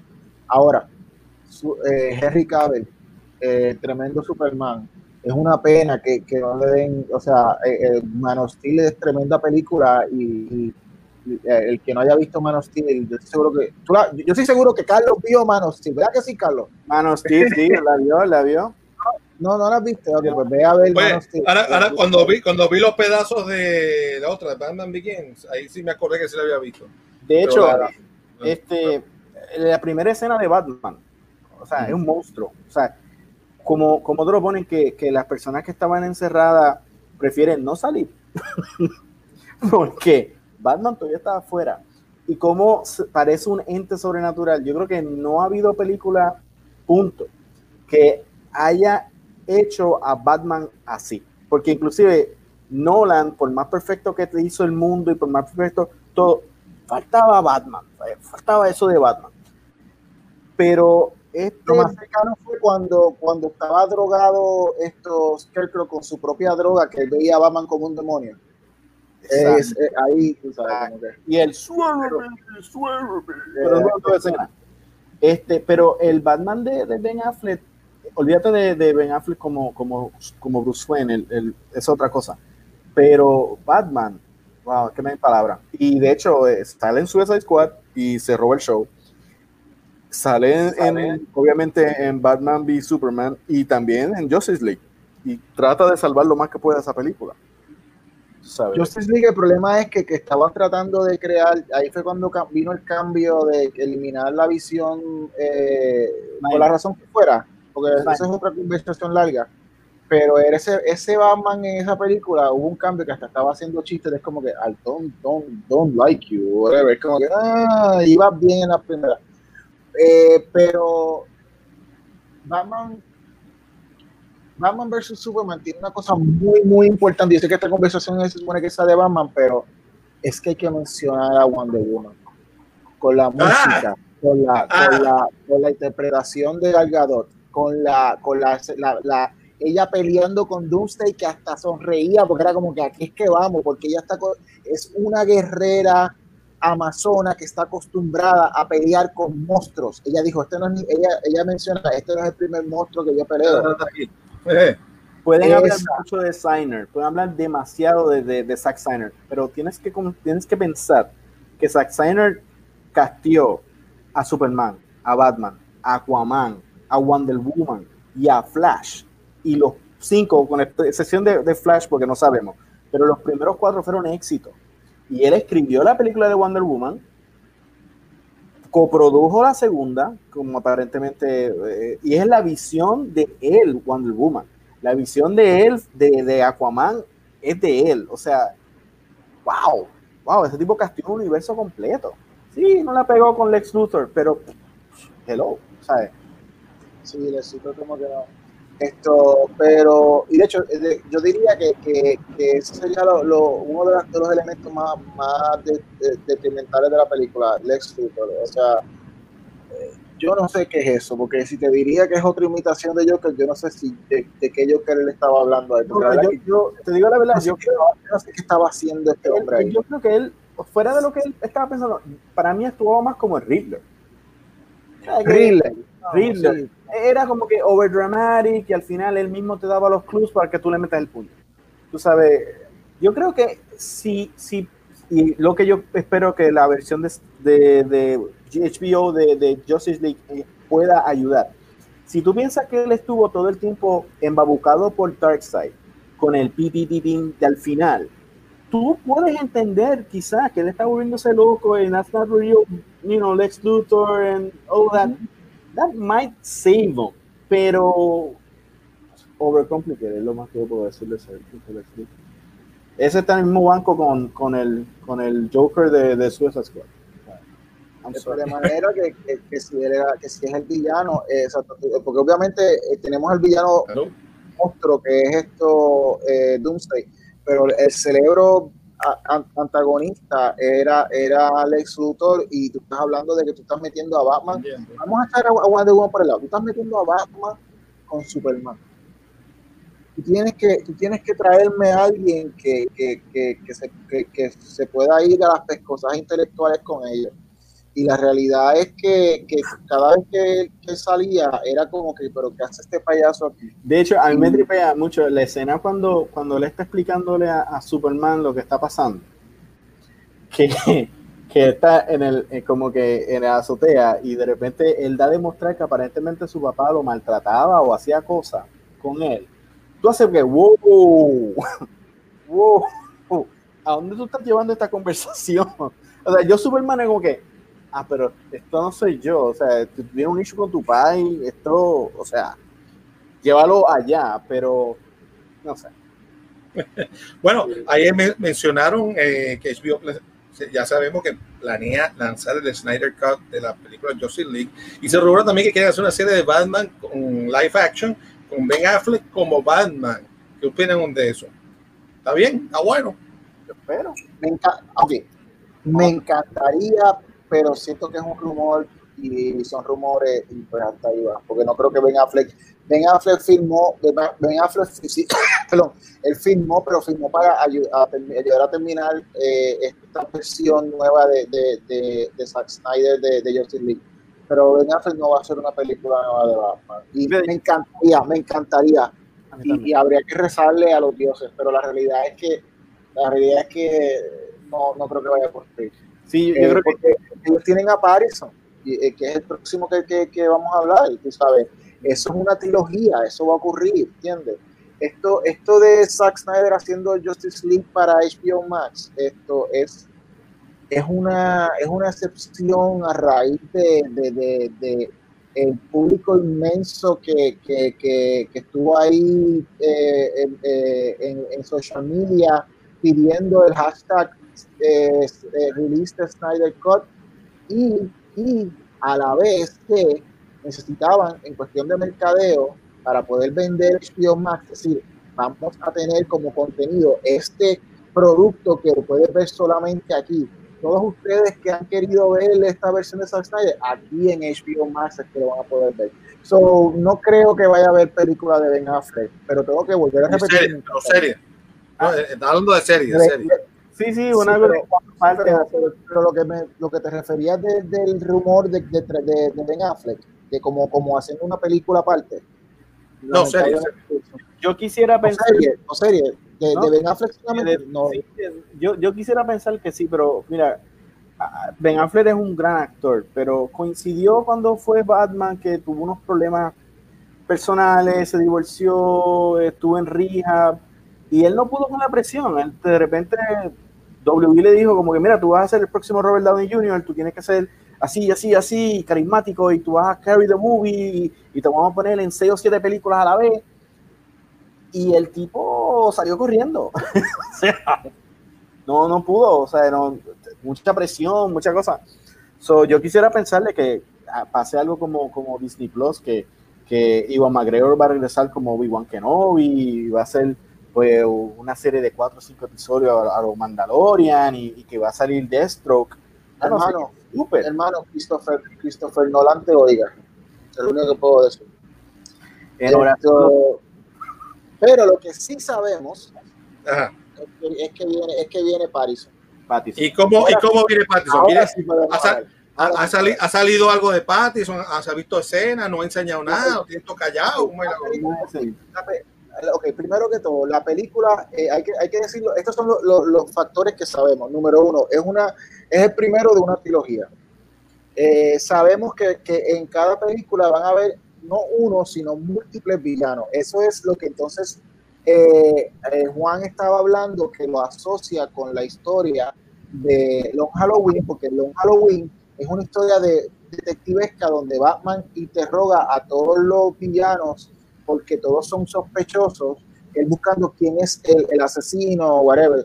Obviamente, pues eh, cada película se toma su, su, su, eh, son versiones eh, eh, con, con sus libertades, se toman sus libertades con, con, la, con, la, con las historias, pero esta entonces sería como que si se van con ese patrón, la historia que más se asemejaría a Long Halloween. ¿Por qué?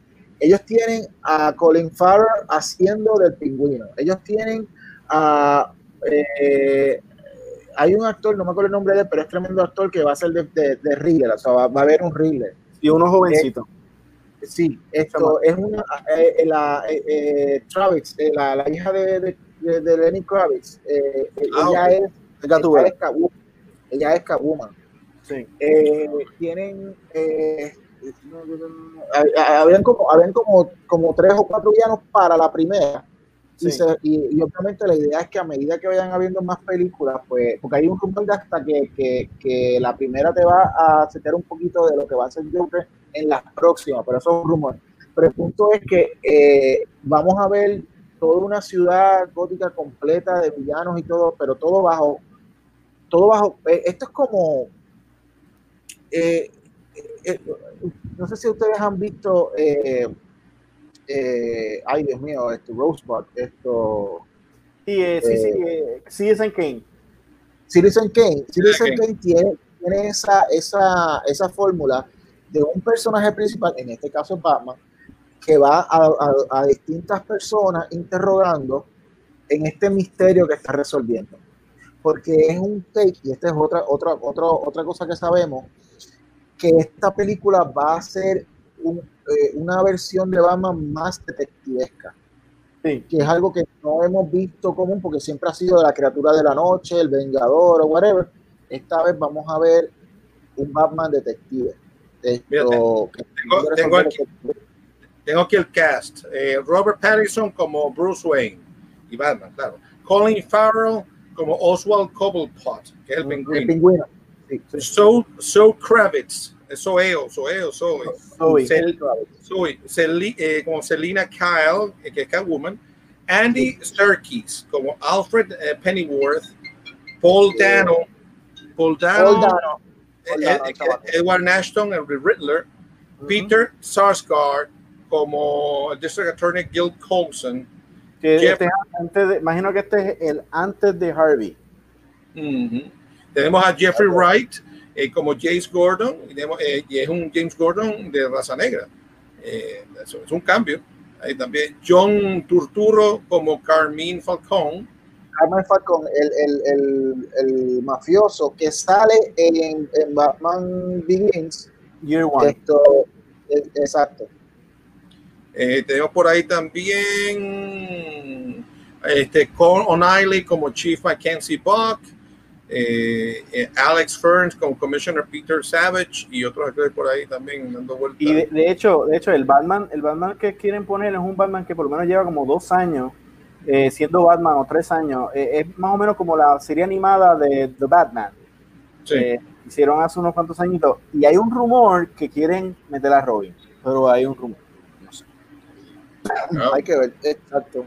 Pero si se fijan, pues va- es un, es un elenco grande con, con muchos villanos y es porque están tratando de hacer esa eh, ese tipo de, de película de, de detectives casi misterio con esa, con esa fórmula. Eh, lo otro que se sabe es que están firmando, han habido ya fotografías de, de, de, de, Ba- de Paris, Pattinson en Robert Pattinson como Batman en, en- una motora. Esto, Ajá. ellos realmente a- a- a- tuvieron que, que eliminar eh, o, o suspender, perdón, esto, las grabaciones por, por la pandemia, pero ahora entonces iban a empezar otra vez a grabar, pero entonces en vez de seguir con exteriores, van a tratar de hacer la mayoría en un, en un, eh, ambiente controlado, porque van a tratar de, de- de grabar en interiores. Esto, o sea, esa es la diferencia, uno de los cambios importantes eh, de cuando estaban grabando antes y después de la pandemia. So, pero no sé, no, no creo que vaya a haber mucha diferencia porque la tecnología ha estado tal, es, es tal que, que uno lo, lo va a ver como que todo es exterior o whatever. Seamless, sí. Eh, sí, no se va a ver la diferencia. Esto, Lo interesante es que estoy metido en International Movie Database, o sea que son los, los, los gurús aquí de poner información de las películas y demás, que tiene, a- a- que realmente esto es de Amazon. La, y, y cuando tú buscas aquí cuál es el plot, cuál es la, sinopsis de la película, tú sabes, desconocida, desconocida, no quería soltar tu prenda allí. Eh, no hay nada, nada más te dice que Estados Unidos, que, que esto piensa sacarlo en octubre, según lo que tiene puesto aquí, octubre primero de 2021. lo que pasa es, Carlos, tienes que saber, lo que pasa es que Juan Lapey y yo conseguimos mucha, como fanáticos de cómics, vemos mucha de esta información de los sites de cómics. Sí. de que, que se dedican a, a- a entrevistar directamente y tienen conexiones con Warner Brothers o lo que sea. Y también a- lo que no conseguimos eh, a través de esos sites de cómics es por eh, información dividida de, de- de nuestro Chris. Nolan, que de vez en cuando nos dice y nos da la buena nueva, Y ¿verdad? nos arroja, nos arroja, sí. y nos arroja un par de información para, para nosotros llevar al mundo. Sí. Eh, se frizó, espérate, ¿Está frisado? se frizó Carlos. Pues, ok, pues seguimos nosotros. Racatangana. Ok, ahora es que ahora es que Juan Lapey va a dar una lista de películas que él recomienda, porque lo que más, lo que más eh, a mí me ha molestado es cuando la gente uno le dice Robert Pattinson va a ser Batman y la gente como que "Ah, Edward de, de, de, de Twilight y es como que luego Oye.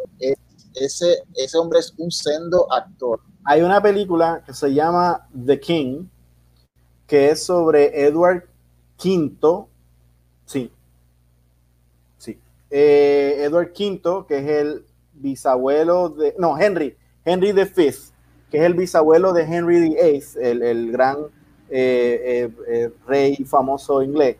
En esa película que es de Netflix, él sale como el, el príncipe de Francia. Esa es con, con el muchacho este francés. Sí, Esto, sí. Hay un rumor que quieren que él sea Robin. Sí, sí. que es el, el, el, de, el de la película de Doom, que Eh. va a salir en Doom. no, no sé sobre Doom, pero, pero se llama The King.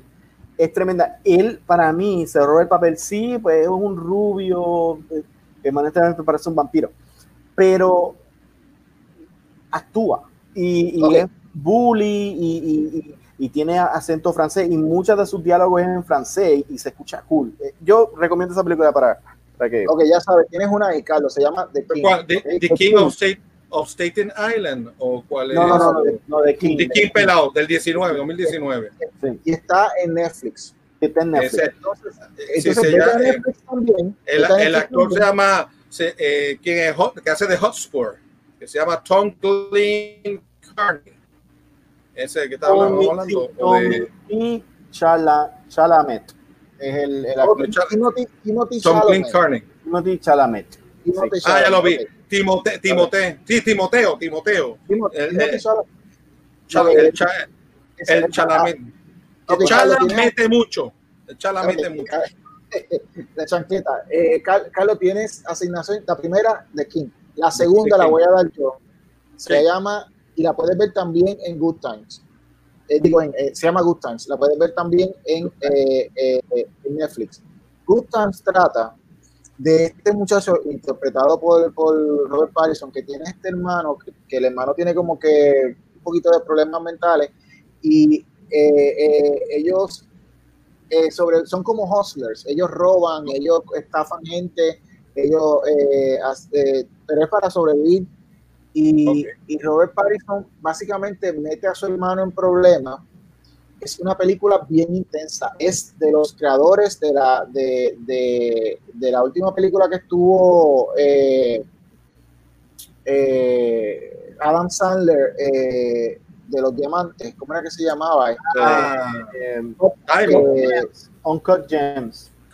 ok, Uncut los creadores de los, los directores, los creadores de Ujú. Uncle James hicieron Good Time. Es una película que no te suelta. Tú, tú entras, te agarras y no te suelta. Y la, y la actuación intensa de Robert Pattinson que mata. Esa película yo la vi en, en, en Lincoln Center eh, en una presentación especial y después hicieron un QA donde estaba Robert Pattinson y estaban los creadores de la película y ellos estaban hablando de eso. Eh, eh, hay una película que hace la, la tercera, no sé si la, si la han visto, se llama The Lighthouse. No, pero sí, es buena. Y la de, Thomas Howard. la- de- y The Lighthouse es con esto, eh, el, el actor que hace de, de, Green Goblin, Eh, William Dafoe. William Defoe. William de- la película completa es en un faro, porque obviamente de eso trata de los tipos que están en el Sí. faro, y es con ellos dos nada más. Hay otros actores, pero no hacen, son como que personajes pequeños. La película se la llevan, es ellos dos. Es, es, es siendo muestra de actuación que dan Robert Pattinson y William Dafoe. Sí, de Madness. Si tú sabes que William Dafoe es un actor de tres pares de cojones, tú tienes que saber que eh, un actor que se le pare al lado y que esté con él dos horas, hora y media, Sí. o whatever, lo que película, tiene que, tiene que ser tremendo, pues, tiene que ser tremendo actor. Sí. A, mí me encantaría que William Defoe fuera su Joker. Sería tremendo. Sería Sería tremendo. tremendo que él fuera su Joker. Y, y la, tes- y la, y la, la cuarta película que estoy recomendando es una en el espacio, se llama Life, eh, something No. Life, Eh, no será, ya que aquí te ayudo, vamos a ayudarte. Tengo aquí The Stars Are es próxima. Batman todavía se está el ten. The Devil All the Time a complete Dior, I Am Your Man, eso todavía no es un short. Waiting for the Barbarians, The King, The Lighthouse, High Life, Damsel, esa, esa, esa, esa, esa. Damsel, No, no, la anterior, Highlight. eh, uh, Hi- High Life, Hi- High Life, Highlight. High Life. Ok. Highlight eh, eh, es una película de Robert Pattinson donde eh, él es parte de unos presos que están en una nave espacial y la nave espacial, eh, su- uno de los presos se vuelve lo que empieza a matar gente. No voy a contar más nada porque la película está bien cool. Véanla nuevamente, Robert Pattinson. Y van a ver que Robert Pattinson es, es al estilo, él es bien al estilo Christian Bale, que se transforma Ok. que se transforma. So, no sobreestimen a, a Robert Pattinson. Yo estoy súper contento. Bueno, pero espérate, espérate. aún no lo hemos visto, pero sale en Tenet. Él, él va, él va a salir en la película con Nolan. Nolan, o poderoso. Christopher Nolan dos actores charros. So, ya, ya él tuvo Sí. el blessing, ya él tuvo el blessing de estar con Nolan. Exacto. ¿sabes? Eso es correcto, buen punto. Si Christopher Nolan te castió, es por algo. Todos los actores, búscame una película donde haya habido un actor malo que esté con, que esté con Christopher Nolan. Búscame una. Oscar winners. Tenemos ahí, tenemos.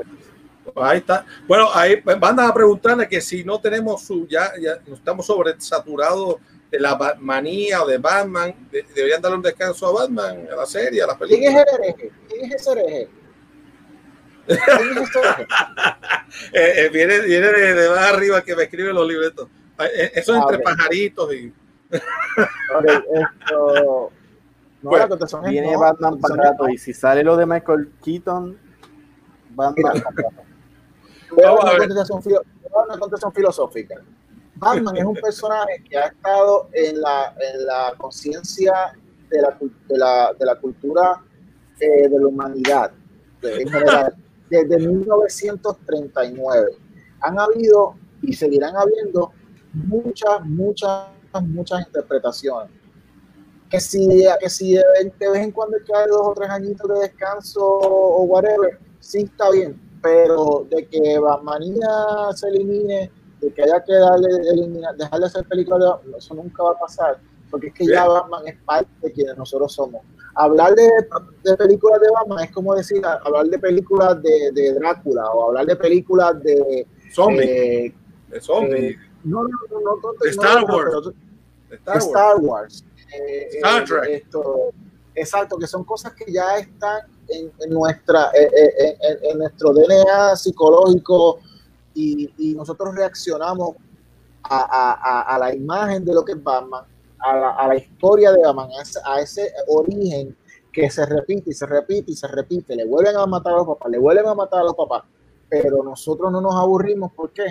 Porque es que es, es un personaje que nos toca bien de cerca y representa lo máximo que un ser humano puede ser sin, te- sin tener que ser con- eh, tener superpoderes o tener es como que si tú te entrenas si tú esto eh, eh, te educas y, y- y- y- y, eh, eh, haces el, el máximo vas a poder lograr más allá de lo que cualquier otro otra persona pues normal ha podido hacer y Y tiene obviamente capa. Y tiene Oye, capa. tiene capa, capa y los chavos, Vale, los chavos nunca, Yo, yo chavos pensaba nunca que, tú sabes. yo pensaba que tenía capas, decía tú. No, no, capa, capa. Tiene capa, ¿Sabes tiene capa. se, se está formando una interesantísima discusión en el chat allá en Facebook, donde Claudio Blanco dice que no se quita. Por, a- a- por otro lado, nos dice, nos dice Alex, y mira, si dejamos estos dos, nos llegamos fácil a la una de la madrugada, el- eh, pero están ahí Ah, pegados, se quieren ir. Entonces, están pidiendo, pero ya con ya producción les, acaba, los, les acaba de echar un par de agua fría. Dice, ellos, los muchachos están pidiendo, los fanáticos. eh, Está Carcor, está Claudio Blanco, está Alex, y sabrá Dios quién más está por ahí calladito, porque están los lurkers, y los que van a ver esto después van a estar, dicen, oye, lástima no estaba ahí metido para la discusión. Eh, están pidiendo que cuando vamos a hablar de las películas animadas, pero ya producción le dijo, eh, otro programa. Otro programa, porque si no, te hago lo da a las 5 de la mañana aquí. Of the Phantasm. La mejor película de Batman que no es el muñequito. Pues, eh, Bueno, y, Batman Returns, eh, Batman, Batman eh, Beyond The Return of the Joker es tremenda Y- película también. y, y, y no, y, no, y, y la, y, la, y las Lego Movie no, no, no caen ahí en el, en el mambo también. Esa sí la he visto. Eh, yo me reí, yo me reí con Lego Batman, me reí, me reí con Lego Batman. Esto, bueno, se puede hacer algo. Si, si Juan, yo, yo Eso hasta, sí. el final del, hasta el final del mundo, si Juan se tira. Y, Dale, y- vamos a hacer una de los y- muñequitos. y le están pidiendo a ustedes dos. Pero vamos a hacer una cosa para que, la- para que se preparen los que están viendo el programa y los que van a ver próximamente el programa en replay. Los que, los que sean, los que son fanáticos, vamos, pues va a llegar hasta el final. Yo creo que muchos se van a agarrar el camino si son fanáticos. ¿Qué, ¿Cuál sería el homework? ¿Cuáles son las películas que deben ver los fanáticos o, no, o rever de, verlas por segunda vez si ya las vieron para que vengan ya preparaditos y Master of ¿dónde, dónde conseguimos esa? Esa, esa Estamos hablando de, de, eh, homework es de las asignaciones en cuanto a películas animadas. sí, Parece, sí. sí, que estamos hablando. Sí, Phantasm. ¿Dónde, la a puedes conseguir? Esa es de Netflix ahora mismo. Ok. En español y en inglés.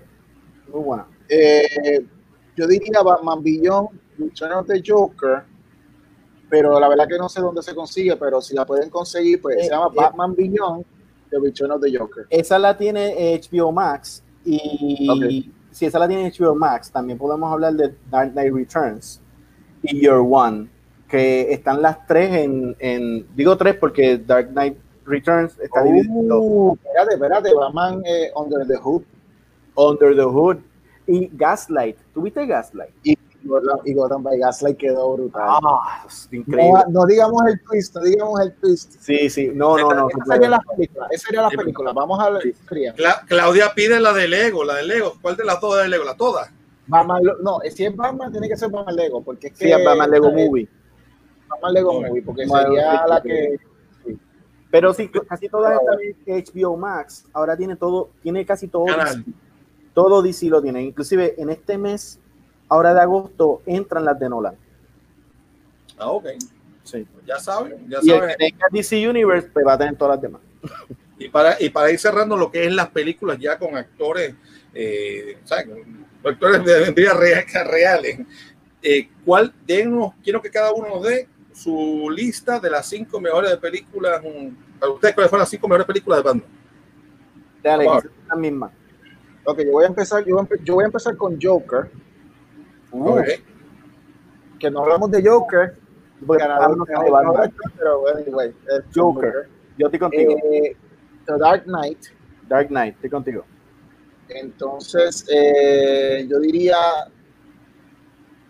entonces yo diría Batman Begins, luego, No, Batman 89 para mí. oh, ok, sí, sí, sí, Batman 89, Sí. luego, luego Batman Begins, Begins, exacto, Begins. Begins. Ah, ah, Y- y- y- ay, mano, yo le metería la Returns. sexta, Returns, Returns, ok. Pues son seis, son seis. Seis, seis. Ok, Estamos iguales, estamos iguales. ok, ¿cómo fue? Eh, la primera, Joker. Joker, Joker, Joker, con Joker. Joker, segunda, la Eh, de luego- Rising, Dark. Knight. Dark Knight. Dark Knight Rising. Esta. No, no, Dark Knight. Ah, Dark Knight pelado. Dark Knight pelado. Sí, esta, Dark esta, esta, esta, esta. Sí, esa. Ok, Esa es la esa, segunda. esa, sí. Y después, Luego, que también está esta eh, portada, la misma, otra portada. Pues Batman eh, 89. luego, Después Batman Begins, dijeron. luego, luego No. Batman, no, Batman 89. Batman Batman 89. 89. La de. ¿cuál- Esa era, Burton. Eh, con, con, este, con Kevin, no, con Kevin Spacey. Con. Michael Digo, Keaton. estoy loco, estoy loco, Keaton, Keaton. Kevin Keaton. luego, luego Batman Begins. Begins. No, eh. Ah, mira, quedó 5. Esto, eh, eh, Batman Returns. Y Quedó Returns. 5. Exacto. Ok. A ver si tiene- Yo estoy ahí. igual. Yo estoy igual. No, ok. Ahí, ahí tenemos la lista para la gente. Top 5. Bueno, este, eh, muchísimas gracias Ángel y Juan por acompañarnos toda esta noche, que fue larga y divertida. Ustedes están muy cómodos sentados en su silla, yo estoy parado y descalzo. Pero gracias por todo. Bebiendo agua, moviéndote, dejándonos hablar. Cacho, que me duele un pie, el otro, ¿sabes lo que poner lo otro? Pero, pero estuvo divertidísimo, entretenido. Eh, estuvo bien interesante en los puntos de vista de ustedes, que creo que mucha gente va, nos comparten, eh, que ustedes también en una manera u otra capaz de abrir los ojos a muchos de, la- de- los que nos están viendo para que vean, re- revisiten las películas y, o, o vean otras cosas nuevas o se pongan a investigar más todavía le haya abierto esa, esa set de Batman. Este, así que por aquí tenemos un Carlos está explotado, me dice Alex, por un lado. eh, bueno, muchísimas gracias también a todos los fracanáticos y fanáticos y las personas que han entrado a ver el programa ahora, después y para siempre, porque esto se queda grabado por ahí en internet, en las páginas oscuras de- de- del back web. Así que bueno, muchísimas gracias. Alex, saludo a, a, a. Esto, Claudia. ¿Quién más quedó por ahí? Eh, tenemos a, a Carcourt, Coke. este, tenemos a, eh, está, ya rápido Alex está haciendo propaganda de Gone Breed, que no se olviden de Gone Breed. y también no se, no se olviden, si Dios quiere, eh, ma- eh, manga criolla. Viene demonio, y viene demonio también. Eh, y viene, viene Dead Gods, viene uno de Esoteric Hunters y Demonio pronto. Y una vez más, recuerden la, la la oferta. criolla, noviembre 15. El, el demonio. Sí, sí, sí, la pandemia lo permite. Acuérdense, no, y, a- y a- y acuérdense que los, los cosplayers tienen, pueden obtener dos premios. Tienen el que le va a dar, si Dios quiere, si usted va vestido como el Gunsprit, uno de los personajes de Gunsprit, el vaquero, eh, obtienen las dos, la- los dos, las- como cómics, del Comic Gombrich, le damos el Comic Gombrich. y también se puede ganar. Se eh, puede ganar 100 no se gana. dólares en efectivo si es el mejor cosplay local. Pero Eso se, se escoge allá. Pero de- definitivamente ya tiene los eh, libros de Gombrich garantizados si va disfrazado de, de Kane. Exacto. Así que ya saben que tienen dos oportunidades de ya una asegurada y otra que pueden ganar, dependiendo si no, si, si usted lo hace Igual- mejor que ganar nadie. igual te regala un libro de demonios si te vistes de demonios. Sí, También. La novela gráfica regalado. Inclusive te voy a dar, te voy, ok, para las personas que vayan disfrazadas de demonio, que vaya, le doy la novela gráfica y le voy a dar el, el preview de la segunda historia que irónicamente se llama Demonio Returns. Ahí tienen. lo Ahí tienen. Demonios, Exclusivo. Se visten, tienen los libros. Exclusivo. Pues ya, este, y por otro, eh, usted, usted le da por tocar las puertas a las 7 de la mañana los domingos con siendo los testigos de la última iglesia de Nolan. Eh, Sí, nos, nos disfrazamos de Batman y entonces no nos da la pandemia. La otra vez, la otra, hermano, la otra vez que me hiciste vestirme de Robin, los pantalones puestos me, me apretaron y no te la perdono. Yo, quiero, si me vas a vestir, me vistes de pingüino o algo así, pero no me. Está bien. señor, No, ya si, le toca, si usted le toca la puerta y parecen dos mojas, no son dos mojas, es ba- eh, son dos Batman. Gracias, Faracarático, una vez más, y a todos ustedes, y usted igualmente, y a todos los que siempre nos siguen. Así que bueno, nos vemos la semana que viene. ¿En dónde? ¡En Furacatona! Se durmió control.